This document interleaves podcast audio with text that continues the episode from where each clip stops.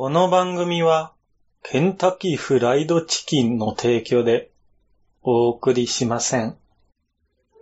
ケンタキフライドチキン、バンザーイ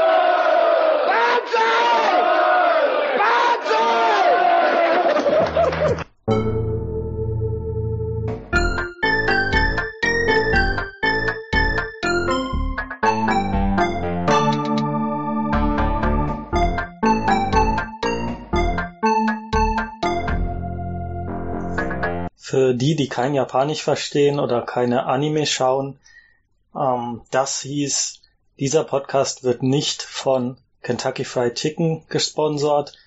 Ähm, und damit willkommen zur Neujahrsepisode beziehungsweise zur Weihnachtsepisode, beides in einem. Ich habe ja angekündigt, dass ich ab jetzt den Podcast monatlich mache, aber mir dafür dann gar kein Zeitlimit mehr setze. Gut, das ist beim wöchentlichen Programm, äh, beim zweiwöchentlichen Programm auch nicht immer gelungen, aber jetzt habe ich mir zumindest die Schranken äh, genommen und wenn, solange Michael nicht meckert, äh, wird das hier so lange gehen, bis mir der Atem ausgeht oder ich nichts mehr zu sagen habe. Äh, worum geht's? Weihnachten und Kentucky Fried Chicken haben in Japan eine ja besondere Verbindung, die wir uns so aus Deutschland oder aus anderen westlichen Ländern nicht wirklich vorstellen können, weil Konsum und ja, Kultur, will nicht sagen, Hand in Hand gehen. Es ist ein bisschen so wie bei uns an äh, Halloween, dass einfach eine fremde äh, Veranstaltung übernommen wird, ein fremdes Fest, äh, nur weil es gerade irgendwie als Event gut passt und äh, weil es natürlich auch vermarktbar ist. Und da ist Japan nicht wirklich anders, aber es ist für uns natürlich seltsam zu sehen, wie dann am 24. Dezember alle sich über Brathähnchen oder Brathähnchenstückchen da freuen. Das ist uns etwas befremdlich, denke ich. Ähm, und darüber habe ich einen Artikel geschrieben. Ich fange gleich mal mit Eigenwerbung an. Und zwar in den Campus News, also in dem Blog-Magazin meiner Uni. Den werde ich natürlich verlinken. Und in diesem Artikel schreibe ich so ein bisschen, diesmal mit leicht, äh, ja, polemischer, gehässiger Art, mehr als in den letzten Artikeln, äh, über dieses Kentucky Fried Chicken Phänomen. Und ja, da ist auch der die Dokumentation verlinkt aus dem Jahr 1981, aus der aus dem ja, aus der dieser Audioclip stammt, dieses Kentucky Fried Chicken Banzai. Das hat eine ganz interessante Geschichte und ich werde nachher noch mal einen kleinen Clip dazu einspielen in der Pause, aber wann die Pause stattfinden wird, kann ich erstmal nicht sagen. Das hängt davon ab, wie viel mir jetzt hier zu den Themen einfällt. Und die Themen wären erstmal äh, Weihnachten natürlich, Weihnachten in Japan, was ich gemacht habe, wo ich unterwegs war. Äh, ja, kann ich schon direkt spoilern. Ich war natürlich in Kyoto, meiner Lieblingsstadt in Japan, habe ziemlich viele Buchläden und äh, Cafés besucht in zwei, in den drei Tagen, die ich da war und werde da ein bisschen drüber sprechen, über meine Lieblingsbuchläden, auch vielleicht ein paar in Tokio, je nachdem. Dann ähm, habe ich noch ein paar diverse Kleinigkeiten und dann nach einer kleinen Pause, Kentucky Fried Chicken Nummer zwei, ähm, kommt zum Manga Anime Literaturblog. Äh, Blog. Ich werde ein bisschen so über ja meine Lieblingsbücher in diesem Jahr sprechen und was ich so an Manga gelesen habe und was ich nächstes Jahr vor allem lesen will. Also es wird zur Hälfte ein Jahresrückblick, zur anderen Hälfte ein Ausblick auf das nächste Jahr und auch darauf, was euch hier im Podcast erwarten wird, erwarten könnte. Äh, wobei, wie gesagt, ich bin natürlich immer offen für Vorschläge. Dann wurde ich von Mr. Schneeland ähm, angeschrieben. Ähm, ich hatte ja ganz verzweifelt um, um Kommentare ähm, gebettelt und da kam tatsächlich auch einiges an. Und er hat mich gefragt, welche Lehrbücher fürs Japanisch lernen ich denn empfehlen kann. Und das wird ein großer Teil im zweiten ähm, Blog. Werde ich ein bisschen so darüber sprechen, was ich da empfehlen kann, was ich gut finde, um die Sprache zu lernen. Ähm, genau. Ich äh, habe hier leider keine Zeitmarken, die könnte ich notfalls nachträglich noch ähm, einfügen. je nachdem, wie schnell das veröffentlicht wird, dann könnte man das in die ähm, in die Podcast-Beschreibung machen. Alle Links sind natürlich in der Podcast-Beschreibung, aber ähm, da ich nicht absehen kann, wie lang diese Episode wird, äh, das hier wird der, die Episode für den ganzen Monat, also es wird dann wieder vier Woche, Wochen dauern, bis die nächste Episode rauskommt. Könnt euch das also ruhig einteilen, nicht erschrecken. Es wird schon nicht so lang wie unsere sonstigen langen Episoden hier im Kompendium. Ähm, aber vielleicht, wenn jemand äh, direkt zum einen oder anderen Punkt kommen will, ähm, kann ich das äh, nachträglich noch einfügen. Also quasi Kapitelmarken. Muss man dann aber manuell äh, dann vor, äh, ja, spulen. Schon spulen. Ähm, genau, Rückblick, Ziele fürs nächste Jahr. Also was habe ich in den mittlerweile vier Monaten, die ich hier bin, ja, seit September, seit Anfang September, ähm, gemacht, habe ich das machen können, was ich wollte, was ich mir an Zielen gesetzt habe und welche Ziele fürs nächste Jahr anstehen. Es sind ja noch acht bis neun Monate, die ich jetzt in Japan verbringen werde, ist also noch mal eine gute Zeit und das ist mein zweites Auslandsjahr. Es ist natürlich auch, ähm, ja, ich, ich stehe nicht unter Druck, aber man will die Zeit natürlich äh, sinnvoll nutzen, wenn man dieses ähm, Privileg hat, so ein Auslandsjahr nochmal zu machen. Und äh, da will man natürlich auch keine Chance irgendwie ins Land ziehen lassen. Genau, zum Schluss gibt's noch einen Musiktipp und ein kleines Extra. Und da komme ich schon direkt zur, zum Punkt Eigenwerbung. Nein, nicht wirklich. Also ich werde jetzt noch ein bisschen über ähm, ja, die Artikel, die ich geschrieben habe, äh, sprechen, was so ansteht, was ähm, ich hier noch in den letzten Wochen produziert habe. War halbwegs produktiv. Also ich habe am Anfang, äh, Dez am Anfang von Dezember in einem ähm, Wettbewerb teilgenommen, Redewettbewerb für Austauschstudenten in Japan. Auf Japanisch das Ganze äh, fünf Minuten lang war ähm, jede Rede. Es waren sechs Bewerber da. Spoiler, ich habe nicht gewonnen, aber ähm, na, ich will jetzt keine Ausreden äh, hier äh, hervorbringen, aber es ist natürlich irgendwie klar, dass man äh, sehr gut ankommt, wenn man über Träume spricht, die Yume.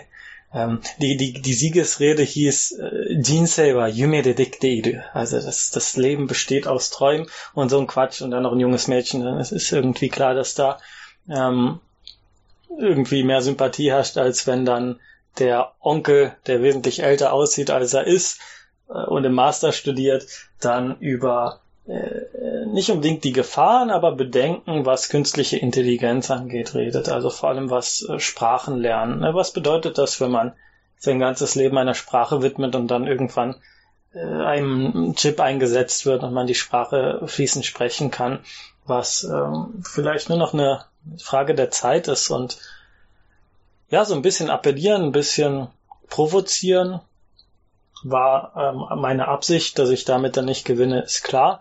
Äh, hab viel positive Rückmeldungen bekommen. Also da war ein Herr vom NHK, vom japanischen Staatsfernsehen, und der hat dann gesagt, ihm, ihm geht das auch irgendwie auf die Nerven mit der künstlichen Intelligenz. Der, der ist da auch dagegen, hat sich aber eher angehört wie so ein, ja, alter äh, Männerkommentar. Also ich will es natürlich nicht verdammen, weil ich ähm, auch viel an äh, Technologie nutze Letztes Mal hatte ich ja dieses, diese Website zur Aussprache, japanischen Aussprache äh, erwähnt, wo man ganze Texte automatisch ähm, ja umformen lassen kann, dass einem angezeigt wird, wie man das ausspricht. Das hat mir natürlich bei der ja, Vorbereitung auf die Rede sehr geholfen. Ich hatte ungefähr zwei Seiten dicht beschriebenes äh, Skript und habe sehr schnell gesprochen für, für meine Verhältnisse. Im Japanischen kann man sehr gut, sehr schnell sprechen, weil es wenig Reibung gibt. Schwierig ist natürlich dann äh, in der Geschwindigkeit auch klar und verständlich zu sprechen. Da habe ich eindeutig äh, positive Rückmeldungen äh, bekommen. Also das ist alles angekommen. Ist, ich habe es wirklich geschafft, nicht die fünf Minuten zu überschreiten. Äh, ich habe gehört, an, angeblich wird dann da irgendwie was läuten und das ist natürlich dann nicht so gut für den Eindruck. Aber da war sehr, sehr viel ähm, Übung notwendig, so viel Übung, dass ich das dann fast nachher auswendig könnte, äh, konnte. Jetzt nach äh, mehreren Wochen nicht wirklich, aber äh, worum es eigentlich geht, äh, ich habe das Ganze dann als Bonus aufgenommen nochmal mit ein, zwei Verhasplern, aber naja, man, ich hoffe, man vergibt mir. Ähm, ja, ich habe die Bestätigung, dass das für äh, ja, Japaner verständlich ist, was ich da vor, vor mir gebrabbelt habe. Und wer Japanisch spricht, wer ein bisschen Grundkenntnisse äh, hat, ähm, kann ja mal reinhören. Also es ist natürlich nicht akzentfrei, da bin ich noch sehr, sehr weit von entfernt, aber es ist, denke ich, ähm, gut verständlich. Und für diejenigen, die kein Japanisch verstehen, aber mal ja wissen wollen, wie sich das anhört, äh, da hört man sich natürlich besser Muttersprachler an, aber ich werde mal sehr oft gefragt, sag mal was auf Japanisch und da komme ich mir mal so doof vor wie ein Roboter oder wie, wie ein Clown.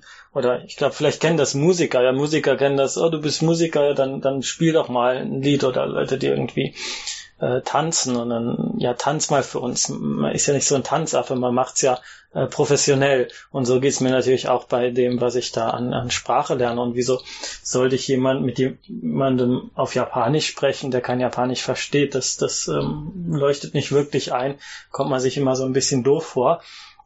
Aber für all die Menschen, die das gerne mal fragen oder wissen wollen, ähm, die können sich das ja dann ganz am Ende anhören. Genau, das war das über den ähm, KFC-Artikel KFC oder Kentucky Fried Chicken Banzai oder wie Weihnachten nach Japan kam, habe ich einen Artikel geschrieben, den werde ich verlinken. Ähm, ich habe noch einen weiteren Artikel in diesem Monat geschrieben, der auch wesentlich länger ist und wesentlich mehr Recherche erfordert hat. Und zwar, das war der über den Künstler Okamoto Taro. Sehr ähm, interessante Figur, die sich nur schwer in der japanischen Kunstgeschichte einordnen lässt. Der hat halt ähm, kurz vorm Beginn des Zweiten Weltkriegs von 1930 bis 1940 in Paris, also vor, vor der dem, Belagerung der Deutschen, in Paris studiert, da sehr viel von den Surrealisten mitgenommen, aber auch von ähm, was man als primitive Kunst bezeichnet oder immer noch bezeichnet. Also vor allem, man, man hat so versucht, mit afrikanischer Kunst zum Ursprung der Menschheit zu kommen. Das war damals in Künstlerkreisen wohl sehr populär. Und was hat er gemacht, als er nach Japan zurückkam? Hat sich da natürlich auch mit den älteren ähm, Kulturen und Zivilisationen beschäftigt, mit der, vor allem mit der Jomon-Zeit, die also eine japanische, ja, wie soll ich es bezeichnen, Vorzeit war. Ähm, generell wird das, was wir als japanische Kultur bezeichnen, ähm, ab der Yayoi-Zeit, also der Zeit danach, wo es dann um Reisbau sich durchgesetzt hat, also was von der Jäger- und Sammlergesellschaft dann quasi zur, ähm, ja, zu einer La Gesellschaft von, von Landwirten, von Bauern kam, ähm, da wird so der Beginn der, der japanischen Zivilisation oft gesehen und davor, das war so ein bisschen düster, ein bisschen, ja, äh, wild, wie soll man es bezeichnen, wenn man, wenn man sich die, die, die, die ähm, Muster dort anschaut oder die, die, die, die Töpferwaren, die übrig geblieben sind von dieser Zeit, dass das wirkt dann ähm, ja schon irgendwie etwas ja vorzeitlicher als das, was dann danach kam, ein bisschen äh, Ach, mir fehlen äh, die Worte dafür. Ich bin auch kein Experte, was diese Zeit angeht. Wir lernen das alle in der Japanologie, natürlich in der Geschichtsvorlesung, ist dann wieder äh, relativ schnell weg. Auf jeden Fall hat Okamoto Taro das äh, quasi alleinstellig in äh, Japan so als Künstler wieder äh, in den Fokus der Kunstgeschichte gerückt, weil es dann vorher war es halt einfach, das waren so, ja, Relikte aus dieser Zeit, hat niemanden interessiert, vor allem nicht äh, aus künstlerischer Perspektive. Und wofür ist der Mann berühmt? Natürlich für den Turm der Sonne in Osaka auf dem Expo-Gelände, war ja die Weltausstellung 1900 na, ist jetzt peinlich, wenn ich mich vertue. Ist 70? Bin mir gerade nicht sicher, ob es 70 oder 80 war, aber wahrscheinlich 70. Und ähm, was gibt's noch? Es gibt den Mythos von morgen, der im Shibuya Bahnhof äh, hängt. Wenn ihr mal dieses riesige, riesige Gemälde gesehen habt, falls ihr euch mal im Shibuya Bahnhof verlaufen habt, was sehr, sehr einfach ist, dann ähm, habt ihr das vielleicht mal gesehen mit diesen wirklich stechend äh, ja, hellen Farben. Man hat das Rot, äh, was er oft in seinen Gemälden hervorsticht, äh, vor einem sehr düsteren Hintergrund stellt die, die Atomabwürfe, die Abwürfe der Atombomben dar. Und das Gemälde an sich hat auch eine wahnsinnig spannende Hintergrundgeschichte und darüber habe ich in dem Artikel geschrieben, ist sehr lang, zehn Minuten Lesezeit so ungefähr habe auch viel Recherche reingesteckt, also eine Dokumentation gesehen, ein Buch von Okamoto Taro gelesen und da, ähm, ja, habe ich mir ein bisschen Mühe gegeben und das wäre schön, wenn das noch gelesen wird. Und eine Freundin war in Osaka zu der Zeit über, also kurz im Dezember und da fand gerade eine Illumination statt, weil ähm, das in Japan wahnsinnig populär ist, zur Weihnachtszeit irgendwie eine Menge Strom zu verschwenden für so, ja, blinkende Lichter. Äh, sah aber ganz schön aus und die Bilder, die Fotos davon sind auch im Artikel mit, ähm, ja, äh, eingefügt. Also könnt ihr euch das mal anschauen, wenn ihr gerade keine Zeit zum Lesen habt. Zumindest die Fotos euch anschauen. So, und dann hätte ich ja schon ganz elegant den, äh, die Überleitung zu Weihnachten geschafft. Guck mal kurz, ob ich davor noch was ähm, hatte, aber nein.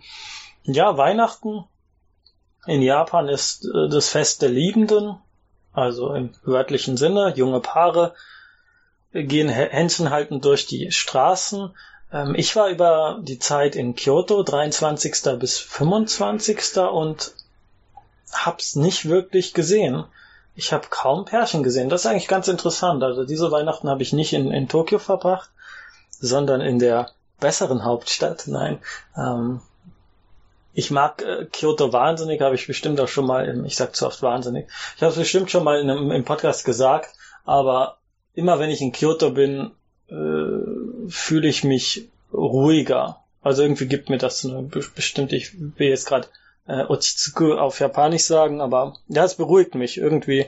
Die Enge in Tokio und dieses ganze Wirrwarr und die Stadt ist auch schon so, wie habe ich es bezeichnet, als Krebsgeschwür, das sich ausbreitet. So kommt mir ähm, Tokio vor und Kyoto ist halt ein Schachbrett. Das ist, da kannst du, gehst du an der Hauptstraße und kannst du bis zu den Bergen durchsehen. Und die Stadt ist ja ähm, Nord, äh, West und äh, östlich äh, von Bergen umgeben, soweit ich das äh, mitbekommen habe.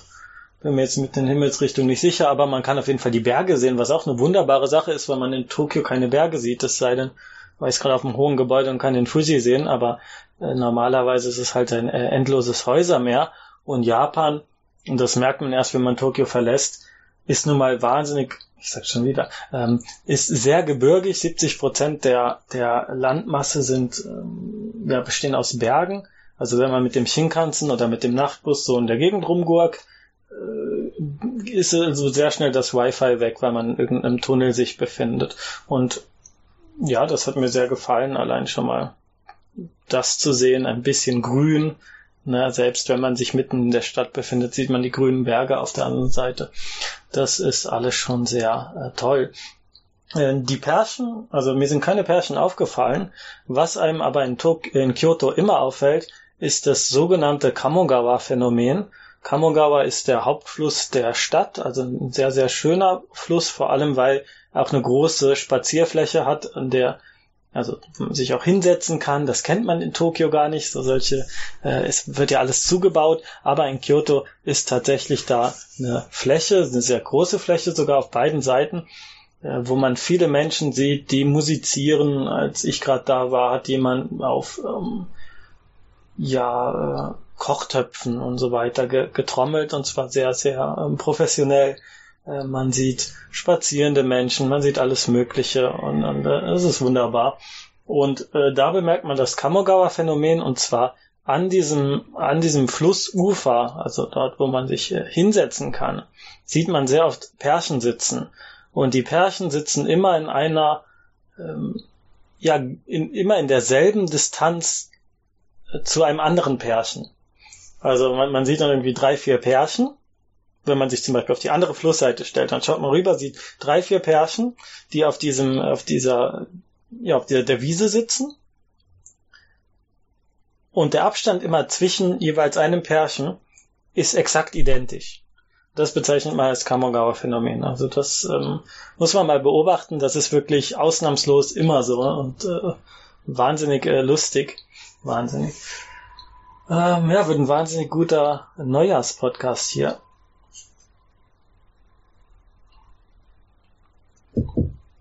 Ja, aber ich habe gar nicht mit dem mit dem grundlegendsten angefangen. Und zwar am Kyoto Bahnhof ist ein riesiger Weihnachtsbaum aufgestellt. Der Kyoto Bahnhof ist, ist sowieso ein gigantisches Ding, was so ein bisschen futuristisch rüberkommt und auf eine Weise in die Stadt passt, auf eine andere Weise nicht. Ähm, mit sehr, äh, ja, mit, mit, mit diesen äh, Rolltreppen, die dann bis an die Spitze des Gebäudes führen, mit riesigen Sitzflächen. Und eine von diesen Treppen war auch komplett äh, als Illuminationsfläche benutzt. Also dann hat man auch so Weihnachtsmotive ähm, da angeleuchtet und viele ähm, Pärchen gesehen. Und äh, auch wenn da viel los ist am Bahnhof, das ist irgendwie, ist es immer alles angenehmer als in Tokio. Vielleicht auch nur, weil man, also weil ich zumindest immer, wenn ich in Tokio bin, natürlich äh, un, äh, auf Urlaub bin oder Reise. Vielleicht ist es auch nur das, aber ich äh, schreibe das jetzt einfach mal der Stadt an sich zu, weil ich die Stadt auch darüber hinaus äh, sehr mag. Jo, Buchläden, Buchläden über Buchläden. Ähm, das ist eigentlich der einzige Grund, warum ich rumreise, um irgendwelche Buchläden zu besuchen. Ist auch ein bisschen traurig, aber ähm, Ausstellungen hatte ich ähm, keine besucht. Am Tag, als ich angekommen war, waren auch die Museen zu. Ich habe übernachtet in Okazaki. Das ist ein Viertel in Kyoto, ziemlich nahe an den Bergen, also ziemlich nahe im Außenbereich mit ziemlich vielen Kunstmuseen. Das gilt auch so ein bisschen als das Kulturviertel, also viele traditionelle Handwerke und Künste noch ähm, ausgeübt werden oder gesehen werden können. Ähm, eine riesige Fläche mit einem äh, Tori, also mit so einem Shinto-Tor. Und da befand sich oder befindet sich auch der Tsutaya ähm, Shoten, der ein, ein, ein, ein Flagstore, also ein großes, ja, ein Hauptgeschäft vom, äh, von der Tsutaya-Kette die die meisten kennen, die in Japan äh, waren, aus als ähm, DVD-Verleih und, und, und ähm, CD-Verleih, äh, finde ich mittlerweile echt lästig, äh, muss ich mal sagen. Also seit es Netflix und Amazon Prime gibt, da extra in diesen Laden zu fahren, äh, sich die DVDs auszuleihen, mit nach Hause zu bringen und dann wieder zurückzubringen. Es wurde einem ja erleichtert, dass man es einfach in der, also in der ähm, ähm, Briefkasten werfen kann. Aber das ist immer noch alles zu lästig, wenn man es mit einem Klick im Internet haben kann. Also ich glaube, die Zeit ist jetzt wirklich vorbei und da, ähm, da muss das äh, Geschäft sich irgendwie ein neues äh, Konzept überlegen.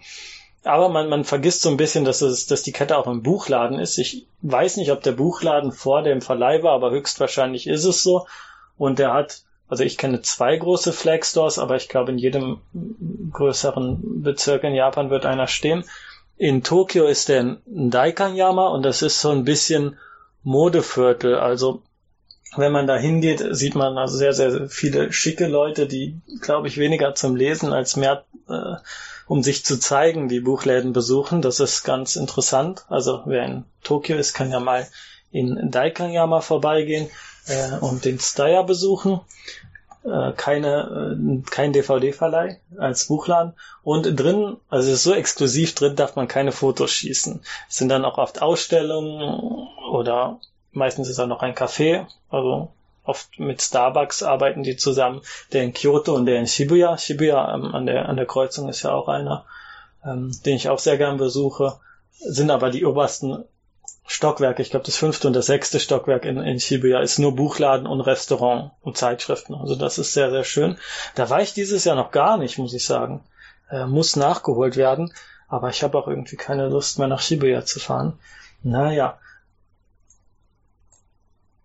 Dann kommen wir zurück zu Kyoto. Also da ist dann dieser riesige Laden aus Beton natürlich, alles schön rechtwinklig. In der Nähe ist gerade mehrere Museen, es ist ein Messegelände da und äh, man hat Platz. Das ist schon mal eine ganz tolle Sache, die man so aus Tokio gar nicht kennt, wenn man da länger wohnt. Äh, viel Platz, äh, Außensitze, viele ähm, ja, Touristen zwar auch, aber so, dass einem das nicht negativ auffällt. Generell muss ich sagen, also gerade in Kyoto äh, sind mir noch nie Touristen negativ aufgefallen. Vielleicht, weil ich so die schlimmen Touristenziele immer meide, also der Kinkakuji, der, der goldene Pavillon, da ähm, habe ich überhaupt keine Lust. Da lese ich lieber den, den Roman von Mishima. Da äh, habe ich mehr von als da. Oder guck mir schöne Bilder an, aber mich da unter die Touristen zu begeben und tot gequatscht, äh, gequatscht, gequetscht zu werden, das äh, ist jetzt nicht mein Ziel. Jo, also das ist ein wunderbarer Laden. Im ersten Stockwerk ist ähm, der äh, ja, Starbucks und ähm, da, da war ein riesiger Ein Star es klingt jetzt so, als wäre Starbucks das Tolle. Nee, natürlich nicht. Ähm, am Eingangsbereich ist erstmal viel japanische Kultur für Ausländer gedöns, also viel Merchandising, so Fächer und, und, und Taschen und so ein Kram und diese Nuigurumi, ne, Nuigurumi ist falsch, wie nennt man sie? Ähm, diese, diese äh, großen Handtücher, die man immer als ähm, als äh, Geschenk mitbringt für Freunde und so weiter. Äh, und da war ein, ein, ein Regal mit Büchern, ähm, übersetzte Bücher, natürlich äh, der größte Teil ins Englische aus der japanischen Literatur. Und neben Murakami Haruki stand dann der Ishiguro Kazuo und den hat man jetzt wohl zum Ehrenjapaner äh, ernannt. Er ist ja in, in England aufgewachsen, hat zwar japanische Eltern, aber sonst mit dem Land eigentlich nicht viel zu tun, also eher über seine Eltern in seiner Literatur. Ich glaube, zwei Bücher hat er darüber geschrieben. Die, also die Übersetzung habe ich mir mal so ein bisschen angeguckt ins, ins Japanische, die ich da nicht so ähm, mich nicht so begeistert haben. Ishiguro ist natürlich ein wunderbarer Schriftsteller, aber dass man den dann jetzt einfach nur aufgrund seines Namens da einplatziert hat, also seine ganzen Werke, finde ich jetzt mal so ein bisschen, äh, ja, weiß ich nicht. Aber davon abgesehen gab es ein paar ziemlich coole Ecken. Es gab so eine Ecke ähm, feministischer Literatur, Frauenliteratur hört sich jetzt immer so schlecht an, aber weibliche Autoren, ne, dass das auch mal ein bisschen äh, befördert wird. Und äh, ja, so diese traditionelle Hochliteratur habe ich, hab ich eigentlich kaum gefunden. Also das hat mich ein bisschen überrascht. Also so ein Tanisaki oder so, vielleicht habe ich auch nicht richtig geguckt. Aber das findet man ja in allen Buchläden. War von der Auswahl gar nicht so groß, aber wichtig ist ja meistens, dass die Auswahl gut ist. Ähm, Im zweiten Stock ist dann so ein Restaurant, ganz schickes, äh, ich mich nicht reingetraut habe. Und im dritten Stock, das war ganz toll, da ist eine große, eine große Halle quasi oder ein großer Saal mit Lesebereichen. Also das ist auch was, was man in Japan oft äh, verzweifelt sucht, einfach Plätze, in die man sich äh, hinsetzen kann, ohne Geld zu bezahlen und einfach was lesen kann. Und da waren Bücherregale alles voll mit Büchern, die man ähm, nicht kaufen muss, um sie äh, lesen zu dürfen. Und das Tolle da war, das sind alles Empfehlungen von bestimmten Schriftstellern, ähm, Künstlern und so weiter und so fort. Also dann hat man irgendwie einen japanischen Künstler A und der sagt so, das sind jetzt die Bücher, die ich empfehle. Und die stehen dann im Regal und dann kann man sich das anschauen.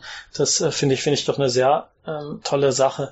Gerade wenn man sich in japanischer Literatur nicht so auskennt oder ähm, ja, und dann einfach wissen will, was, was äh, fanden andere gut, die vielleicht mehr gelesen haben oder die einen ganz anderen Geschmack haben.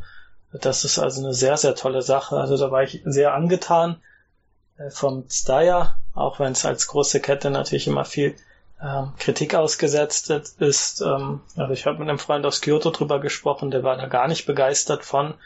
Äh, die Gründe habe ich jetzt nicht mehr genauso parat, aber ich kann mir halt vorstellen, dass so ein großer Gigant ähm, da immer ein bisschen ja, Kritik auf sich zieht, sei es was die Auswahl angeht, sei es ähm, ja was äh, Publikationen betrifft. Weiß ja nicht, ob da selbst Publikationen über den über diese Kette verlaufen, also dass sie aktiv was veröffentlichen oder eben nicht veröffentlichen.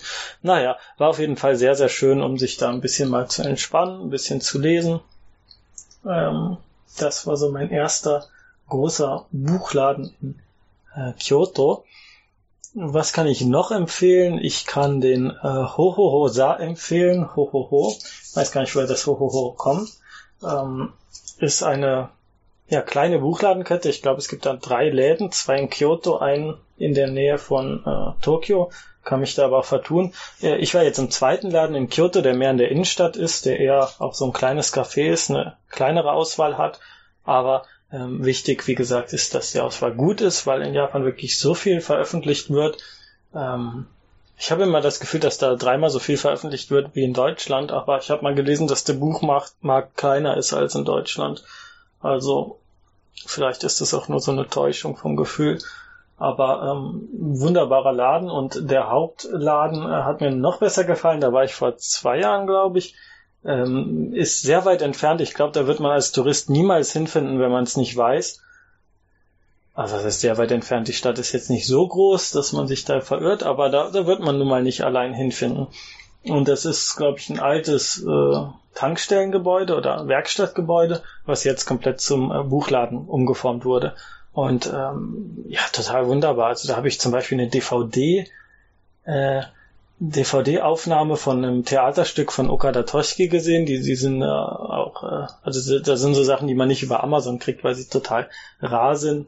Äh, ich weiß nicht, ob man es mittlerweile über Amazon bekommt, aber ne, solche Sachen findet man da und das macht es dann noch umso lohnenswerter, in diese Läden zu gehen. Also das ist ja äh, generell, es wird ja immer gefragt, wo besteht noch die Notwendigkeit in Zeiten von Amazon? Also immer mehr kleine Buchläden gehen kaputt ähm, ist ganz tragisch, ne? Und ein Argument, was vorgebracht wird, ist natürlich, dass es keinen äh, Algorithmus gibt, obwohl Algorithmen mittlerweile da auch eine Rolle spielen, aber man geht ja davon aus, gerade bei so kleinen privaten Buchläden, dass da der ähm, Händler auch ein bisschen Wörtchen mitzureden hat und auch Bücher äh, verkauft, äh, die man jetzt nicht so in eben den großen Buchhandlungen oder Ketten sieht und die man auch nicht über Amazon finden würde, über Algorithmen und Empfehlungen.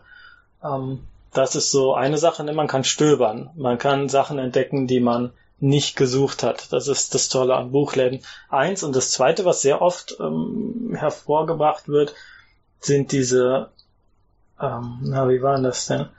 Ähm, dass äh, Buchläden quasi ein Raum des Politischen sein, in der man frei seine Gedanken ausdrücken kann, ohne irgendwelche Konsequenzen oder was zu erwarten. Also wie so kleine politische ähm, äh, ja, Sprechräume oder was. Äh, das, das wird sehr oft aufgebracht. Letztens habe ich mal nochmal eine Doku auf Arte gesehen und ich finde das immer so ein bisschen weiß ich nicht, dass man sich da zu den Verteidigern der Demokratie äh, auftürmt. Wird ja auch oft gesagt äh, in Bezug auf E-Books, ne, wenn man sich auf E-Books was markiert, dann weiß irgendwie, dann weiß natürlich Amazon, der, der hat sich da diese Textzeile markiert, was irgendwie ein riesen, natürlich ein riesen Überwachungspotenzial ist, um wenn wir jetzt auf, davon ausgehen würden, dass man in einer Diktatur lebt und dann gefällt dem Diktator das nicht, was in einem Buch steht, dann weiß man so, die Person ist dran. Ne? aber äh, da, da äh, ist doch jeder, der im Internet unterwegs ist, einmal was auf Twitter gepostet, ist doch mal tausendmal gefährlicher als irgendwas im E-Book markiert. Ähm, aber das wird dann auch immer hervorgebracht, dass man quasi im Buch, da markiert man was und niemand kann sehen, der das physische Objekt nicht in der Hand hat. Ähm, das ist natürlich ein Vorteil, dass es physisch ist, ne? dass es nicht vom Strom abhängt, dass man es, dass es nicht äh, verschwindet, wenn jetzt irgendwie die komplette Stromversorgung ausfällt, äh, dass man es einfach als physisches Objekt hat und als Sammler und Buchliebhaber, äh, dem es auch sehr wichtig ist, wie Bücher gestaltet sind, äh, ist mir das natürlich auch nicht ganz egal. Ähm, aber ich sehe Buchläden eher so als äh, Museen der Gegenwart. Und deswegen stöber ich auch immer wahnsinnig gerne in Buchläden, weil ich mir anschaue, äh, was steht auf den Zeitschriften, was wird gerade veröffentlicht, was wird kommuniziert. Also dieser ganze Diskurs der Gegenwart oder dieses ähm, ja jetzigen Moments, den findet man oft in Buchläden und, und das finde ich äh, spannend. Also ich gehe auch in jedem Kombini direkt immer in die Zeitschriftenecke. Das ist mir wichtiger als alles andere und das genieße ich auch wahnsinnig. Ich genieße der Wahnsinn. Ähm, ich genieße das äh, mehr als das japanische Essen. Da sind ja alle immer äh, schockiert. Selbst äh, oder gerade die meisten Japaner, die ich kenne, die im Ausland leben, die sagen so, ja, Japan äh, muss ich jetzt nicht zurück, aber das Essen äh, hätte ich doch schon gern. Ne? Und das ist mir relativ äh, egal. Ich kann auch hier ein Jahr von Natte und, und Reis leben. Wenn ich äh, auf der anderen Seite auf Buchläden verzichten müsste und auf äh, Cafés oder Büchercafés gibt's auch sehr, sehr schön in Japan. Ähm, da würde ich viel mehr drunter leiden. Also das ist so, das sind so Zufluchtsorte, ähm, die ich wahnsinnig gern besuche. Also quasi Museen ohne Eintritt. Ich glaube, ich kriege das heute nicht mehr raus mit dem Wahnsinnig, aber duldet's bitte. Äh, es ist hier alles äh, adoripe, alles äh, improvisiert. Genau. So, was habe ich denn noch auf der Liste? Äh, brauche jetzt nicht für alles abzuklappern. Es gibt noch so ein paar Buchläden in, in Kyoto, die man wirklich nicht findet. Also ein Freund, der sich sehr gut auskennt, hat sich, äh, also ein Japaner, wir sind dann so eine Seitenstraße gegangen, geradeaus, und das war ein Haus, das sah aus wie eine normale Wohnung, standen da auch Fahrräder im Gang. Das war wahrscheinlich auch ein normales Apartmenthaus, aber im zweiten Stock macht man die Tür auf, ist da so ein Antiquariat mit einer ähm, Auswahl, mit ähm, Mishima Yukio, Erstveröffentlichung, hier dieser Utsukushi Hoshi, die, sein Science-Fiction-Roman, der äh, veröffentlicht wurde, jetzt mit Lily Frankie äh, und äh, Hashimoto Ai, äh, der stand da in der Erstausgabe noch in, in äh, gebundener Fassung für 14.000 Yen, also über 100 Euro. Äh, aber hätte ich nie gedacht, also das, das, würde man nicht finden, das würde man nicht finden. Und selbst wenn man drin ist, denkt man, wo bin ich hier? Bin ich gerade irgendwie in so einen Subraum äh, gefallen? Ähm, das ist, das ist wirklich sehr, sehr toll. Gibt es natürlich auch in, in Tokio solche Erfahrungen, aber ähm, in, in Kyoto wirkt es nochmal un, äh, noch überraschender, weil, weil eben alles so klar ist, die Straßen sind überall gerade, man hat dieses quasi Schachbrettmuster, in die Stadt aufgebaut ist. Da denkt man jetzt nicht, dass sich da irgendwas hinterm Winkel verbirgt. Und es ist wirklich äh, ja in plain sight. Also man hat es direkt vor den Augen und sieht's nicht.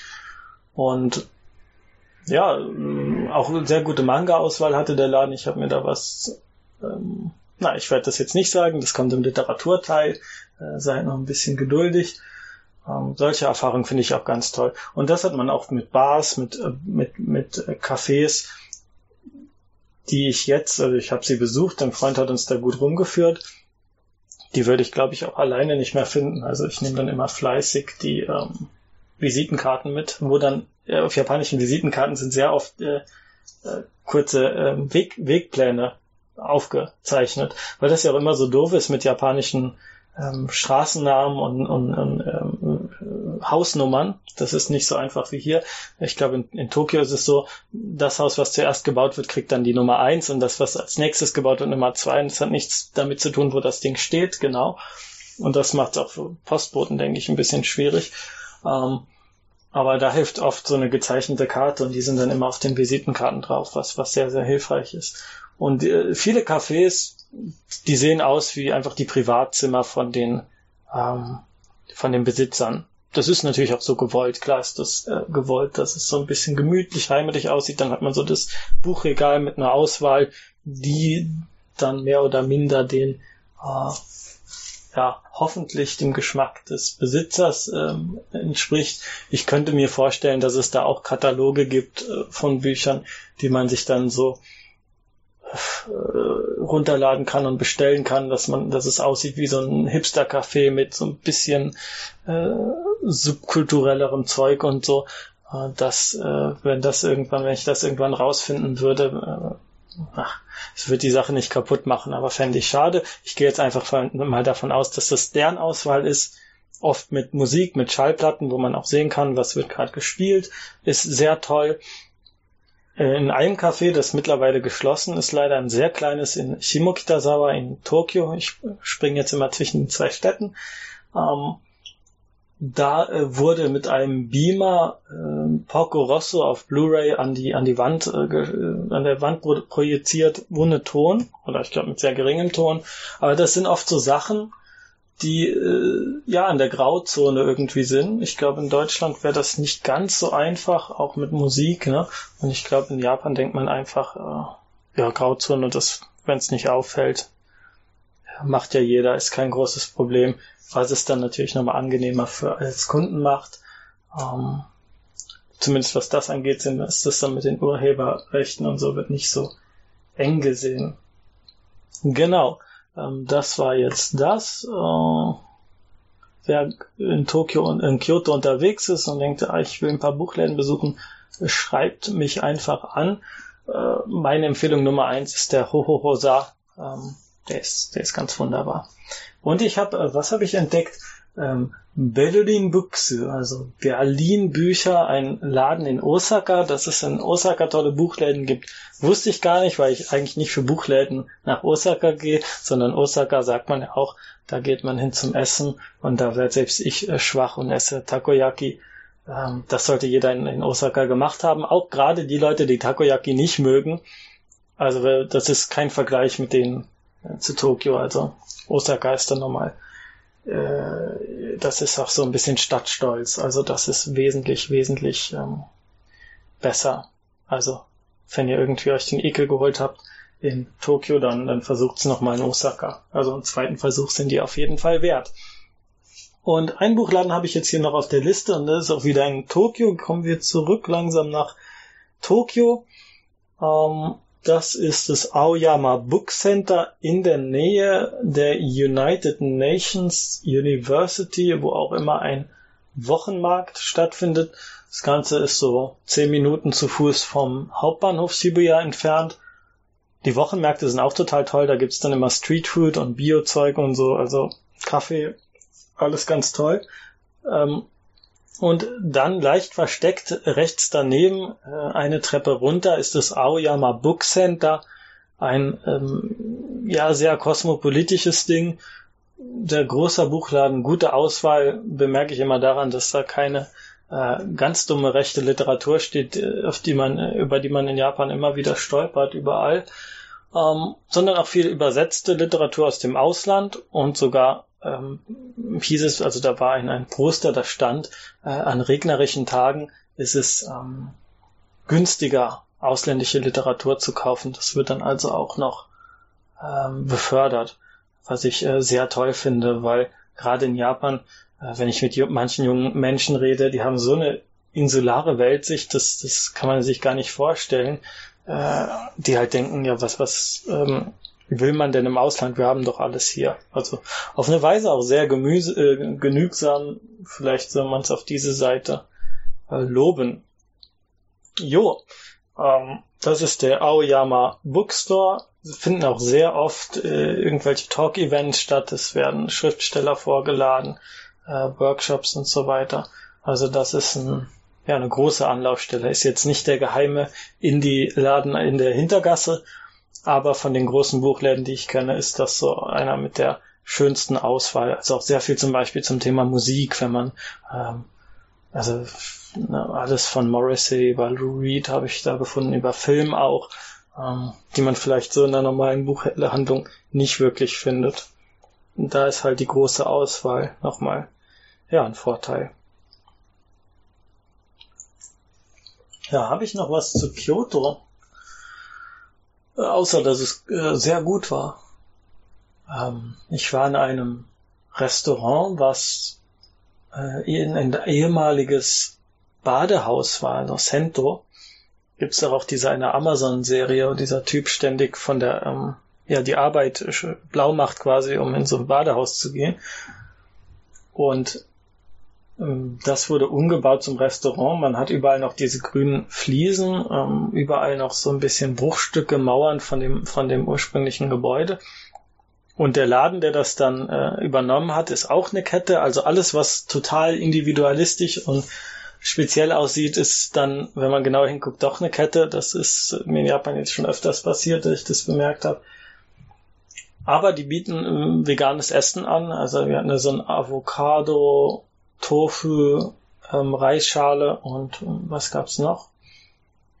Fällt's gerade nicht ein, aber das war äh, sehr, sehr gut. Da bin ich immer begeistert, wenn so ein normales, äh, mehr oder minder normales Restaurant ähm, veganes Essen hat. Und wie ich im Nachhinein erfahren habe, ist es wohl ein Ort, der auch im Anime K-On! irgendwie eine Rolle spielt. K-On! spielt ja auch in Kyoto, spielt in Kyoto, oder? Auf jeden Fall ist Kyoto Animation ist das Studio dahinter. Ich habe es leider noch nicht ganz geguckt. Also Keon ist ein Anime, der so beliebt war, dass es mich irgendwie äh, nie dazu hingezogen hat, das zu schauen. Aber letztens hatte ich ein Interview mit Asano Inio gesehen, unserem Oyasumi Pumpelmann, und der fand das so toll. Ähm, dass ich dem noch mal eine Chance gebe. Und ähm, den Film habe ich tatsächlich gesehen, wo sie nach London gehen.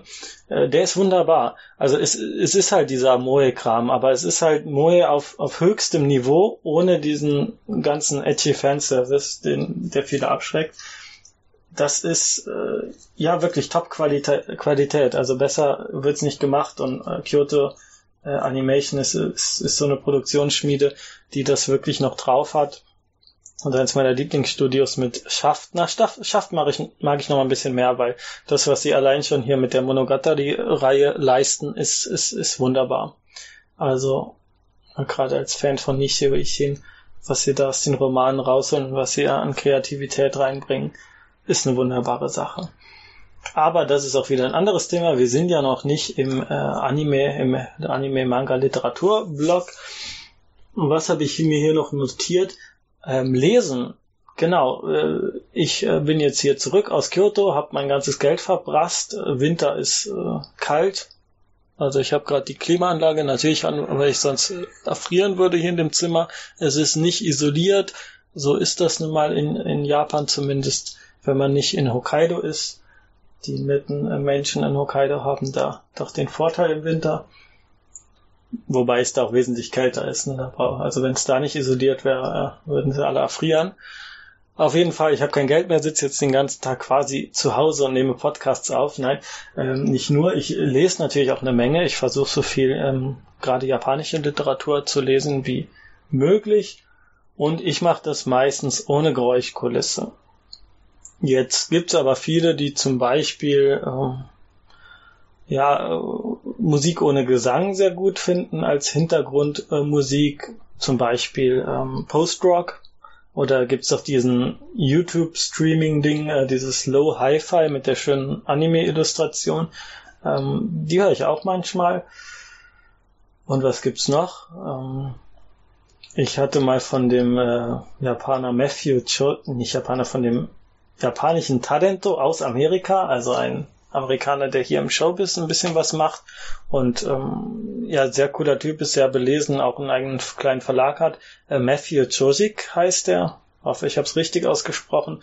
Und der hatte mal in einem Interview gesagt, dass er Musik verlangsamt hört. Also der hört sich dann klassische Musik in äh, äh, zehnfacher Verlangsamung an. Also im Grunde das Gegenteil von dem, was wir machen, wenn wir, wenn wir Podcast hören.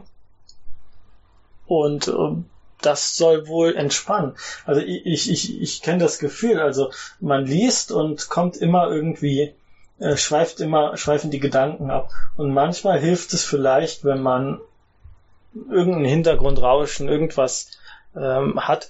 Vielen hilft zum Beispiel, wenn sie in der Nähe von einem Bach sitzen oder am Meer. Und man hat das Rauschen im Hintergrund und kann sich dann umso besser konzentrieren. Und andere brauchen die absolute Ruhe sonst geht gar nichts. Und ähm, da mal als Zuschauerfrage, wie macht ihr das? Habt ihr irgendwelche Empfehlungen, irgendwas, was ähm, ihr tut, um euch beim Lesen besser konzentrieren zu können? Das würde mich sehr, sehr interessieren.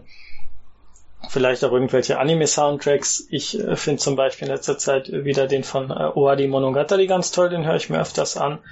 Äh, alle Soundtracks von der Monogatari-Serie sind wahnsinnig gut. Aber der von Owadi Monogatari gefällt mir noch mal ein Stück besser. Oder ich weiß nicht warum, aber den höre ich mir gerne an. Gerade die Themen, das Thema von äh, Ogi finde ich sehr gut. Hab mal nachgeschaut, wer dafür verantwortlich ist. Das ist ein Herr Haneoka Kei. Ähm, und das würde mir vielleicht einfallen. Aber da bin ich wirklich interessiert, was, was ihr so denkt, was ihr macht, wie ihr lest oder ob ihr überhaupt lest. Manche lesen vielleicht gar nicht, sondern hören nur Podcasts oder Hörbücher. Ja, das ist ja mal eine spannende Sache. Da habe ich oft das Problem, dass ich äh, dann doch abschweife, weil es beim Podcast hat man dieses Gelaber, ne, das äh, ist nicht perfekt, es ist nicht abgelesen, zumindest bei mir hier nicht, mehr improvisiert, aber dafür hört es sich natürlicher an, wie so, ja, wie wenn man irgendjemandem beim Quatschen zuhört oder ne, sich mit jemandem trifft und quatscht, äh, geht leichter ins Ohr als äh, finde ich, als äh, wenn es äh, ganz streng runtergelesen ist. Äh, da äh, geht bei mir eher die, die Konzentration flöten. Ich glaube, das geht äh, vielen so. Und beim, beim Hörbuch ist es halt nervig, weil man dann immer irgendwie zurückspulen muss und will man ja auch nicht die ganze Zeit machen. Ne, beim Buch kann man einfach dann nochmal zurück zur vorletzten Zeile gehen. Ähm, ja, das würde mich auch interessieren, wie ihr das so macht. So, kommen wir zum Punkt Diverses. Eine Sache, die ich in Kyoto genossen habe, war das Fernsehen. Ich war in einem Hotel mit einem Fernseher und äh, in meiner Wohnung habe ich keinen Fernseher, kein Fernsehapparat. Das hat mich vom NHK-Mann gerettet, glücklicherweise. Aber ähm, ich bereue es mittlerweile fast, dass ich nicht so ein Ding habe. Auf der anderen Seite ist es vielleicht gut, weil ich sonst die ganze Zeit vom Fernsehen sitzen würde. Äh, eine Sache vorweg, ich glaube, wenn ich Japaner wäre, würde ich das alles ganz furchtbar finden, außer vielleicht den Bildungskanal. Aber wenn man da mit fremden Augen quasi draufschaut, ist es, ist es eine ganz große Freude, was da für ein Quatsch ist. Also da war ein Comedy-Programm, wo sie sich irgendwie ausgedacht haben, wie wäre das, wenn Dinosaurier nicht ausgestorben werden, sondern jetzt mit uns zusammen leben und irgendwie auf die Schule gehen und dann äh, Gymnastik machen oder welche Sportarten können Dinosaurier gut und nicht gut. Das wird dann immer von so einer Reihe von Comedians oder Talento, also bei uns würden wir sagen C bis äh, X Promis, die stehen dann da und machen irgendwelche Kommentare. Aber das geilste war das äh, Wakamoto Norio, der, ähm, der, der coolste Synchronsprecher aller Zeiten. Daneben vielleicht, ähm, na, wie heißt er? Äh, von Gintama hier. Na. Das kann jetzt doch nicht sein. Ähm, Gintama. Wie heißt der? Der Synchronsprecher von Gintama, also von Gintoki aus Gintama. Es ist der coolste Typ und mir fällt es gerade nicht ein. Egal, das wird auf jeden Fall von Wakamoto Nodio dann noch eingesprochen. Also äh, mehr Unterhaltung geht nicht. Und das Tolle am japanischen Fernsehen ist, das ist halt in der Regel wirklich für den, für den, für die, für die dümmste Person im Land gemacht. Also alles wird einem so ins Gesicht geschlagen und ähm, das Tolle dabei ist, dass man natürlich dann die ganzen Kanji hat, die ganzen Lesungen, alles was gesagt wird, wird oft noch als Text an die Wand projiziert, an, an, an den Bildschirm projiziert. Und das ist das Tolle, weil man, weil man äh, da sehr schnell lernen kann. Und ich glaube, das hilft sehr beim Japanisch lernen. Jetzt ganz äh, unironisch. Ich hatte diese, dieses Gefühl ja schon öfters, äh, zum Ausdruck gebracht hier. Ich glaube, dass Leute, die sich ganz viel äh, Mist anschauen, der wirklich ganz furchtbar ist und dem man und quasi die eigenen Ge Gehirnzellen äh, dabei ja absterben fühlt, dass die einem da sehr helfen. Also so ganz dumme äh, Fernsehunterhaltung und es gibt natürlich auch gute Fernsehunterhaltung, will ich jetzt nicht alles äh, in den Dreck ziehen, aber dieses ganz blöde Zeug äh, hilft da vielleicht. Also Comedy-Programme, wie sie irgendwie äh, Leute auf der Straße anquatschen, was sie da so besoffen machen und ihr ganzes Geld verprasst haben oder so.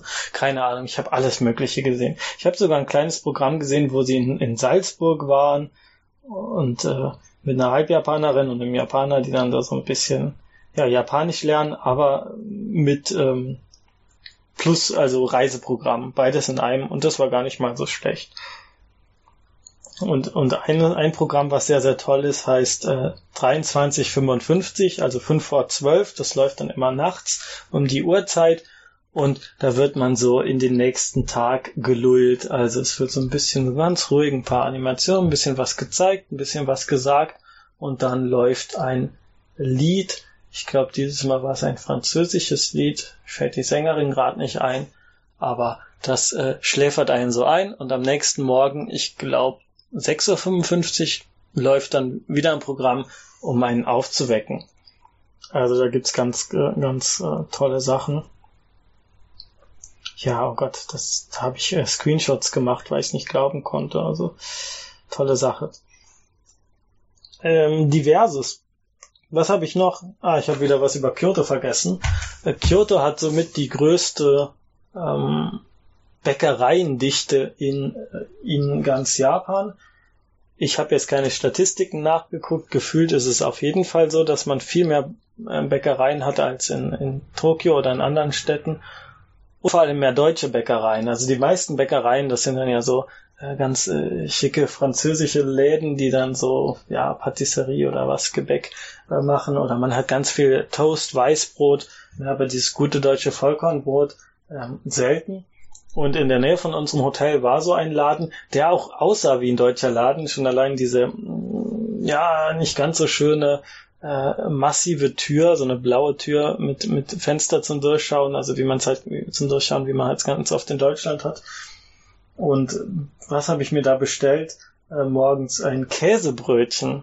Also richtig schön, ähm, wie man es in Deutschland hat, wenn es ein guter Bäcker machen würde und wenn es nicht irgendwie aufgebackenes Fertigzeug wäre. Äh, wann habt ihr ein letztes Mal, letztes Mal ein Käsebrötchen gegessen, was auch wirklich von einem Bäcker gebacken wurde äh, und nicht irgendwie Massen produziert, da irgendwie nur noch aufgewärmt wurde und meistens nur mit Fett über, überzogen ist, dass es äh, trieft. Ne, das hat man nicht, wenn es ähm, in meiner Heimat, in meinem Heimatdorf gibt es auch eine Bäckerei, die das äh, machen. Und das schmeckt dann natürlich nochmal ganz anders. Und ein Laugencroissant, muss ich direkt an den Song von Jan Böhmermann denken. Ähm, ja, da musste ich zuschlagen. Das ist ganz toll. Und noch toller war im, äh, in dem, im Backraum. Also sie haben so eine richtige Backstube, ne, wie man wie es halt kennt, wie man es auch in Deutschland von richtigen Bäckereien kennt. Und dann hat dann der Bäckermeister und die Meisterin, also er war aus Deutschland, sie die Japanerin, ähm, da standen auch beide Meisterbriefe hingen da, also wahnsinnig toll, äh, nostalgisch. Und ähm, er hat dann die ganze Zeit irgendwie darüber gesprochen, also so äh, Fachexpertengespräch war das. Und ich habe eigentlich nur seine Stimme gehört, also keine Reaktion, aber das hat mich schon gewundert, weil er die ganze Zeit auf Deutsch gesprochen hat und das schien alles äh, verstanden zu werden. Also vielleicht ist er der, der Oberlehrmeister und lehrt äh, alle ein im, äh, in der deutschen, in die deutsche Backkunst. Und das sollte nicht das einzige Mal gewesen sein, dass ich in einer ja, Bäckerei in Kyoto war. Äh, also da gibt's auch Rankings. In Japan gibt's über alles Rankings, aber Bäckereien-Rankings ist eine tolle Sache. Ähm, eine Kette, ich habe den Namen vergessen, was habe ich denn da gegessen? Ein Käse, Knoblauch, Brot und ein überbackenes, nein, ein Brötchen, wo innen drin Yakisoba, also Bratnudeln und ein Ei war, also so ein Spiegelei. Äh, wie auch immer das zustande kam und gemacht wurde, aber das ist schon nicht schlecht. So, das war japanisches Fernsehen und ein bisschen Bäckerei-Talk. Ähm, eine Sache noch, bevor es in den Intervall geht. Ähm, ich war an der Uni in einem Talk-Event und zwar mit dem Schauspieler Iwamatsu Ryo, die, die viel japanischen Film schauen, haben den Namen bestimmt gehört. Der spielt eigentlich jeden lustigen bis perversen Onkel äh, so gut wie ich finde kein anderer äh, Schauspieler in Japan, zumindest nicht so überzeugend. Ähm, Beispiele in Sawako Decides spielt er den Onkel in einer eher Nebenrolle äh, oder nicht so ganz wichtigen Rolle. In Erdol von ähm, Koreeda Hirokazu spielt er den äh, Filmverleihbesitzer, der dann nachher eine etwas dunklere Seite von sich zeigt und unvergessen natürlich in Turtles are surprisingly fast swimmers, ähm, irgendwie im japanischen Kame wa Igaito Hayaku Oyogu, äh, spielt er diesen Spion im Trainingsanzug, der eine Swastika aus, äh, aus Hähnchenschenkeln bastelt. Und besser wird's nicht mehr. Also schaut euch diesen Film an der ist ganz äh, fantastisch. Ähm, also Turtles are surprisingly fast swimmers. Vom Anfang, von der ersten bis zur letzten Minute ganz großer Spaß. Also da sitzt echt alles. Das ist so ein schöner Unterhaltungsfilm. Wenn man mal einen japanischen Film ohne Vergewaltigung sehen will, äh, ist das meine Empfehlung Nummer eins. Ähm, so, also wir haben dann diesen Schauspieler auf der Bühne und zwei andere Schauspieler und fragt sich ja, so er spielt ja dann doch eher Nebenrollen in Filmen. Gut, ich kenne ihn aus Filmen, wahrscheinlich spielt er auch öfters in irgendwie Fernsehwerbung oder im Fernsehdrama mit. Man ist in Japan ja erst berühmt, wenn man im Fernsehen äh, irgendwie läuft, äh, egal wenn die Schauspielkunst dann da auch nicht zur Geltung kommt oder nicht kommen darf. Ähm, aber der war eingeladen als Theaterregisseur und das wusste ich gar nicht, dass der eine ganze Menge an äh, Stücken geschrieben und aufgeführt hat und der Erfinder des stillen Theaters sei. Das ist eine Theatergattung, ähm, die versucht ohne dramatische Handlungen und Reden auszukommen. Also wie der ähm, ja, Name sagt, still, unaufgeregt, ist jetzt nicht die perfekte Definition. Ich hatte einen Theaterkurs äh, an der Uni wo wir das ziemlich ausführlich besprochen haben und ich wüsste nicht, dass da der Iwamatsu zur Rede kam. Es ist meistens Hidata Odisa, der da als Hauptvertreter genannt wird und umso überraschter war ich da, wie die Moderatorin, die eine Theaterjournalistin ist, wie die das dann eingeführt hat. Und was hat die Frau gemacht? Also das, das war wirklich was, was ich noch nie so erlebt habe. Also man erlebt ja viel schlechte Moderation, aber das war der Gipfel von allem. Die hatte acht äh, Word-Seiten voll mit den Daten zu den Theaterstücken, die der Mann geschrieben hat. Und hat die an die Wand projiziert und alles runtergelesen. Alle acht Seiten. Nicht ganz ausführlich, aber sie hat wirklich alles zumindest einmal erwähnt. Und das hat dann schon mal so eine Stunde gedauert. Das, äh, das, das, Gespräch war so eineinhalb Stunden. Ja, es war nur eineinhalb Stunden angesiedelt. Also sie hat das dann abgerattert und dann hat sie noch angefangen mit Definition von äh, stillem Theater und Gedöns, bis dann irgendwann selbst äh, der geduldigste äh, japanische, nein, der ungeduldigste von allen Geduldigen, äh, hat so den, den, hat, äh, ja, ist der Faden gerissen, nicht der Faden gerissen, ist die, sind die, ähm, wie sagt man es, die Nerven? Na, egal. Er fand das auf jeden Fall nicht so gut und hat dann ins äh, Publikum oder auf die Bühne gerufen, äh, Ikagen Nishiro. Also jetzt äh, hör doch mal auf mit dem Scheiß quasi. Hab ich gerade versprochen. Äh, hör doch mal auf mit dem Mist. Also reiß dich zusammen oder jetzt gib dich mal. Und das ist schon so der Gipfel der japanischen Unhöflichkeit, die aber angebracht war, weil danach haben auch alle geklatscht. Ein paar Sekunden bevor der das gesagt hat, habe ich meinen ähm, Zettel, meinen Meinungszettel rausgepackt. Also man kriegt ja immer so, einen, so eine Umfragezettel, ne, was hat Ihnen gefallen, was kann man besser machen. Und da habe ich geschrieben, das ist sowohl für die Zuschauer als auch für die Gäste unfassbar unhöflich, äh, einfach die ganze Zeit da durchzureden. Und die hat ihm so Honig übers, ums Maul geschmiert und gesagt, was für ein toller Theatermensch und dass der nicht mehr Aufmerksamkeit bekommt.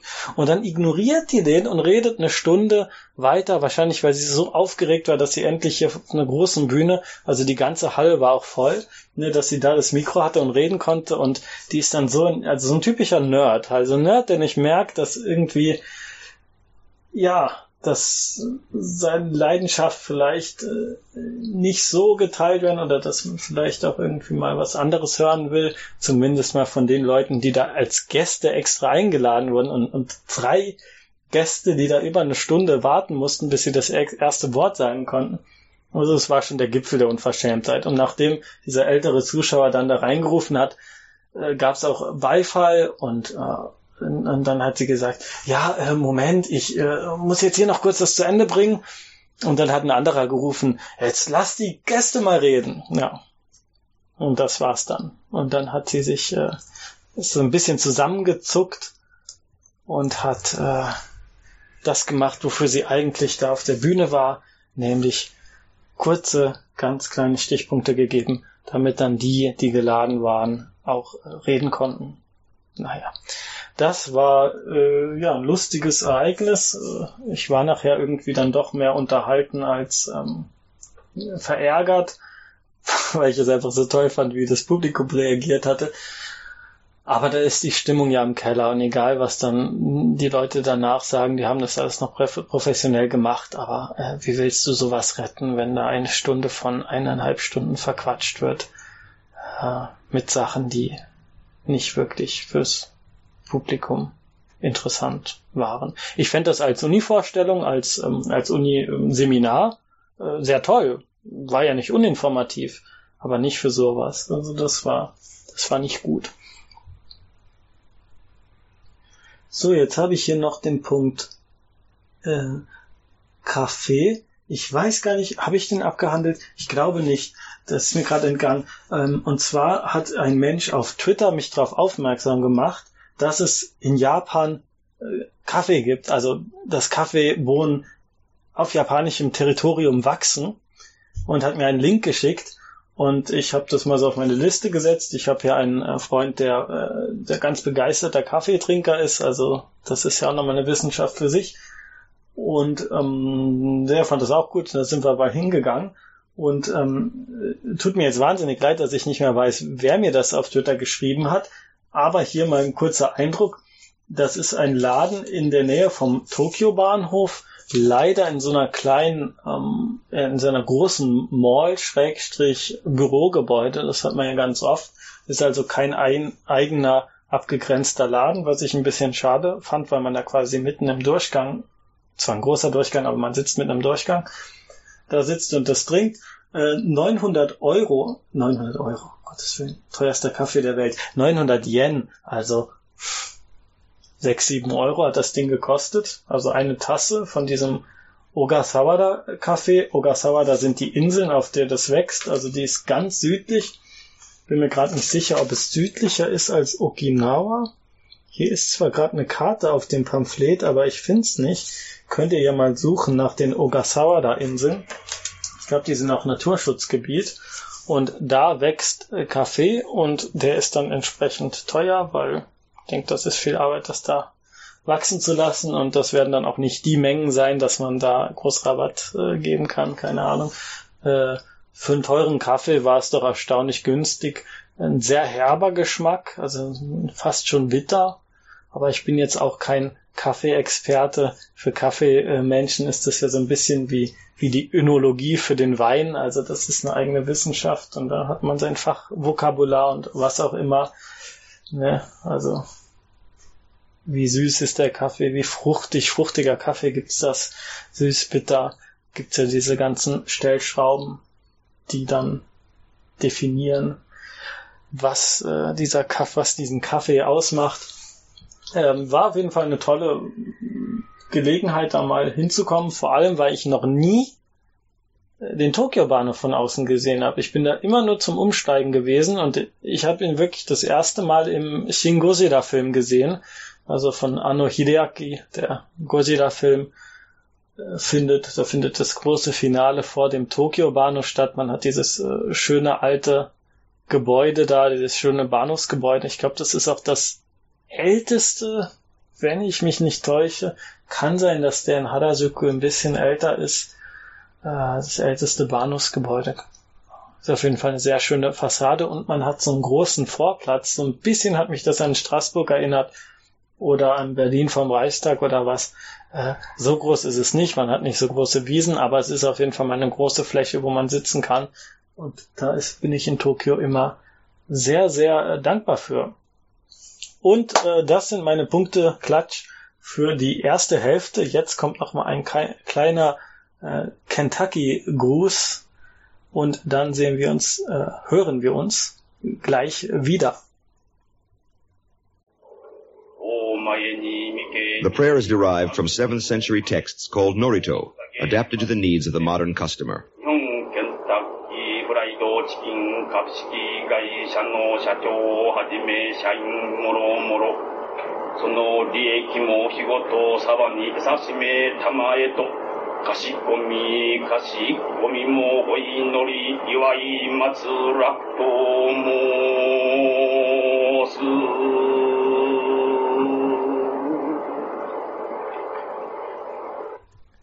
So, und damit sind wir in der zweiten Hälfte nach dem für kommerzielle Zwecke gebrauchten äh, Gebetstext äh, kommen wir nun zum Manga, Anime, Literaturbereich und dann im Anschluss an japanische Lehrbücher, was sich, denke ich, dann auch gut ergänzt oder sich gut überleiten lässt, bis ich dann zum äh, Rückblick komme. Also, eine Sache, die ich vorhin vergessen habe, der Jump, äh, die Jump-Jahres, nee, was rede ich da, die Jump-Berichterstattung läuft immer noch auf Twitter unter dem Hashtag Jump-Berichterstattung. Bin gerade zum Zeitpunkt der Aufnahme bei Kapitel, nein, bei Band 51, also Ausgabe 51 und Ausgabe 52 habe ich noch. Die sind mittlerweile schon sehr alt. Ich glaube, mittlerweile ist schon die fünfte Ausgabe danach erschienen. Aber ich kaufe das Ganze nicht mehr, seit Hunter Hunter eingestellt ist. Ein, zwei Anime-Manga äh, darin finde ich aber sehr äh, gut. Also auf meiner Leseliste ist Kimetsu no Yaiba, ein äh, Dämonen-Anime-Manga, der in der äh, Taisho-Zeit spielt. Äh, ist nicht schlimm, wenn ich hier Anime und Manga verwechsle, weil die beliebten Serien sowieso ein Anime bekommen und Kimetsu no Yaiba, da wurde es schon entschieden. Und Act 8, ähm, der Schauspiel-Theater-Manga, der da läuft, fast schon so eine Mischung ein bisschen aus, aus Shonen und Shoujo ist, zeichnerisch eher als äh, natürlich als Shonen-Manga äh, begriffen werden kann. Äh, finde ich wahnsinnig toll, finde ich vor allem toll, weil Schauspielerei jetzt nicht so das äh, ja ein Thema ist, was man in Jump erwarten würde. Und ähm, die führen da gerade, also zumindest die Kapitel, die ich in Jump gelesen habe, die nach der galaktischen ähm, Eisenbahn von Miyazawa Kenji auf. Äh, ganz, ganz äh, bekannte Erzählung. In Deutschland würde man vielleicht sagen, das ist Kinderliteratur, aber das ist äh, große Literatur, die man kennen sollte, weil sie immer wieder in Japan aufgegriffen wird mit Giovanni und Campanella, die beiden Hauptfiguren. Es gibt auch einen sehr schönen Anime mit diesen blauen Katzen da. Man vielleicht mal gesehen. Ähm, kann man sich das mal anschauen. Das ist auch sehr toll. Ich glaube, es gibt keine ähm, gute oder keine öffentliche Übersetzung von dem Text im Deutschen. Da müsste man mal was machen. Vielleicht der zukünftige Arbeit für mich. Äh, nein. Ähm, wo war ich? Genau, Jump-Berichterstattung findet noch ein bisschen statt. Was ich im nächsten Jahr so äh, mit Manga vorhabe, das kommt dann im äh, Ausblick aufs neue Jahr. Äh, jetzt erstmal zu den Sachen, die ich gelesen habe, lese oder immer noch äh, schaue. Ich äh, schaue immer noch Shumatsu, ne, Shoujo Shumatsu Ryoko, also diese zwei Mädchen, die durch eine postapokalyptische Welt reisen und jederzeit könnte irgendwie die Nahrung ausgehen und dann müssten sie verhungern oder sie erfrieren draußen und ähm, fahren mit ihrem Kettenfahrzeug da so lange sie noch können durch die Gegend. Sehr, sehr ruhig, sehr, sehr entspannt. Äh, man hat das ziemlich oft, dass man so eine schöne Endzeit Situation hat. Äh, in, äh, vielleicht noch bekannter ist da hier das äh, Yokohama Kaidashi Kiko, dieser Manga über den Roboter im Café, wo man einfach dem, dem Gras beim Wachsen zusieht. Das ist also so eine wunderschöne Endzeitfantasie. Also kein Ende wie bei Akira, das alles mit einem Knall und mit Gewalt und, und so zu Ende geht. Oder wie bei Mad Max, sondern ein ganz ruhiges, entspanntes äh, Ende der Menschheit, dem man da begegnet. Bei Soso Shimatsu Ryoko ist es ein bisschen düsterer, ein bisschen kälter, weil, weil die Welt nur noch aus diesen riesigen Betonruinen besteht. Alles ist so ein bisschen kalt und unmenschlich. Also man kann sich nicht mehr vorstellen, dass da mal Menschen in dieser Welt gelebt haben das ist eine, eine schöne Sache. Vielleicht für die Ferien nicht ganz so schön. Ich glaube, das ist besser, wenn man so ein bisschen Stress hat und dann irgendwie ein bisschen runterkommen muss. Ist das, ist das eine ganz tolle Sache. Und Opening und Ending sind, sind ganz fantastisch. Also, das, äh, und der Soundtrack generell. Also da stimmt alles. Ähm, man sollte nicht abgeschreckt sein von dem niedlichen Design. Das hat man ja auch nicht so selten in letzter Zeit, dass so Kriegsthematiken oder düstere Thematiken niedlichen Figuren gezeigt werden. Ähm, ja, aber hier wird es auch nicht so ausgeschlachtet. Hier ist es eher so ein Verfremdungseffekt, wenn das richtig angebracht ist hier. Ja, das schaue ich und Utena schaue ich, aber habe jetzt schon eine, weite, eine Woche nicht mehr weitergeguckt, weil ich so frustriert bin von dem Ganzen. Denn es kommt nicht voran. Es gibt so viel unnötige Episoden, so viel Quatsch. Ich glaube, für jede Autoanimation, es gibt da diese absurden, äh, absurd gut animierten Autoanimationen und für diese, um die zu finanzieren, müssen sie so jedes Mal eine saudumme Nanami-Episode. Nanami ist so äh, die kleine Schwester von dem ersten Antagonisten die dann ja eigentlich nur, nur Quatsch macht. Also da gibt's eine Episode, wie sie nach Indien oder so fährt, um so ein Zauberzeug zu, so ein Puder zu bekommen und dann von Elefanten verfolgt wird. Das ist auf Dauer ähm, irgendwie, also die, die einzelnen Episoden sind lustig, ja, aber wenn man irgendwie, irgendwie Interesse an der Handlung hat, ist es sehr frustrierend. Und es gab bis jetzt eigentlich nur eine Episode, in der die Handlung und das, was da vermitteln werden soll, also das hat ja schon so eine feministische Ausgangsbotschaft, allein dadurch, dass die Hauptfigur Utena, ja, sie wird von einem Prinzen, also sie begegnet einem Prinzen und dann denkt die sich, dann war sie so begeistert von dem, dass sie sich denkt, äh, ja, werde ich halt auch Prinz. Und deswegen läuft sie in der Uni äh, nicht mit Rock, sondern mit ähnlich kurzen Shorts rum. Ähm, finde ich immer eine wunderbare Ausgangssituation. Also man dreht so dieses typische, ne, Mädchen wartet auf Pr Prinz mit äh, weißem äh, Schimmel. Äh, man dreht diese Ausgangssituation um und in Aus auf ähm, Episode 12 mit der Konfron also das ist quasi so der erste Punkt, die Konfrontation mit dem ersten Antagonisten.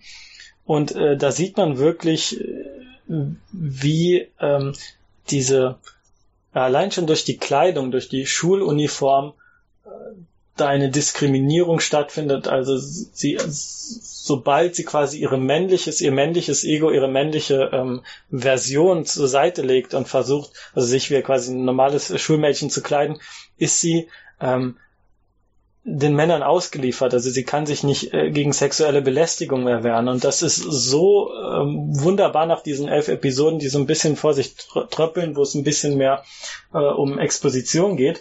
Und da sieht man, wie das, äh, sieht man, wie das voll aufgeht. Also ähm, das trifft einen sehr hart, wenn man, wenn man, wenn man schaut. Aber ich warte vergeblich, dass das wieder weiterkommt. Also dass das, was einem gezeigt wird, auch nachher sinnvoll irgendwie ein großes Bild eingeordnet wird.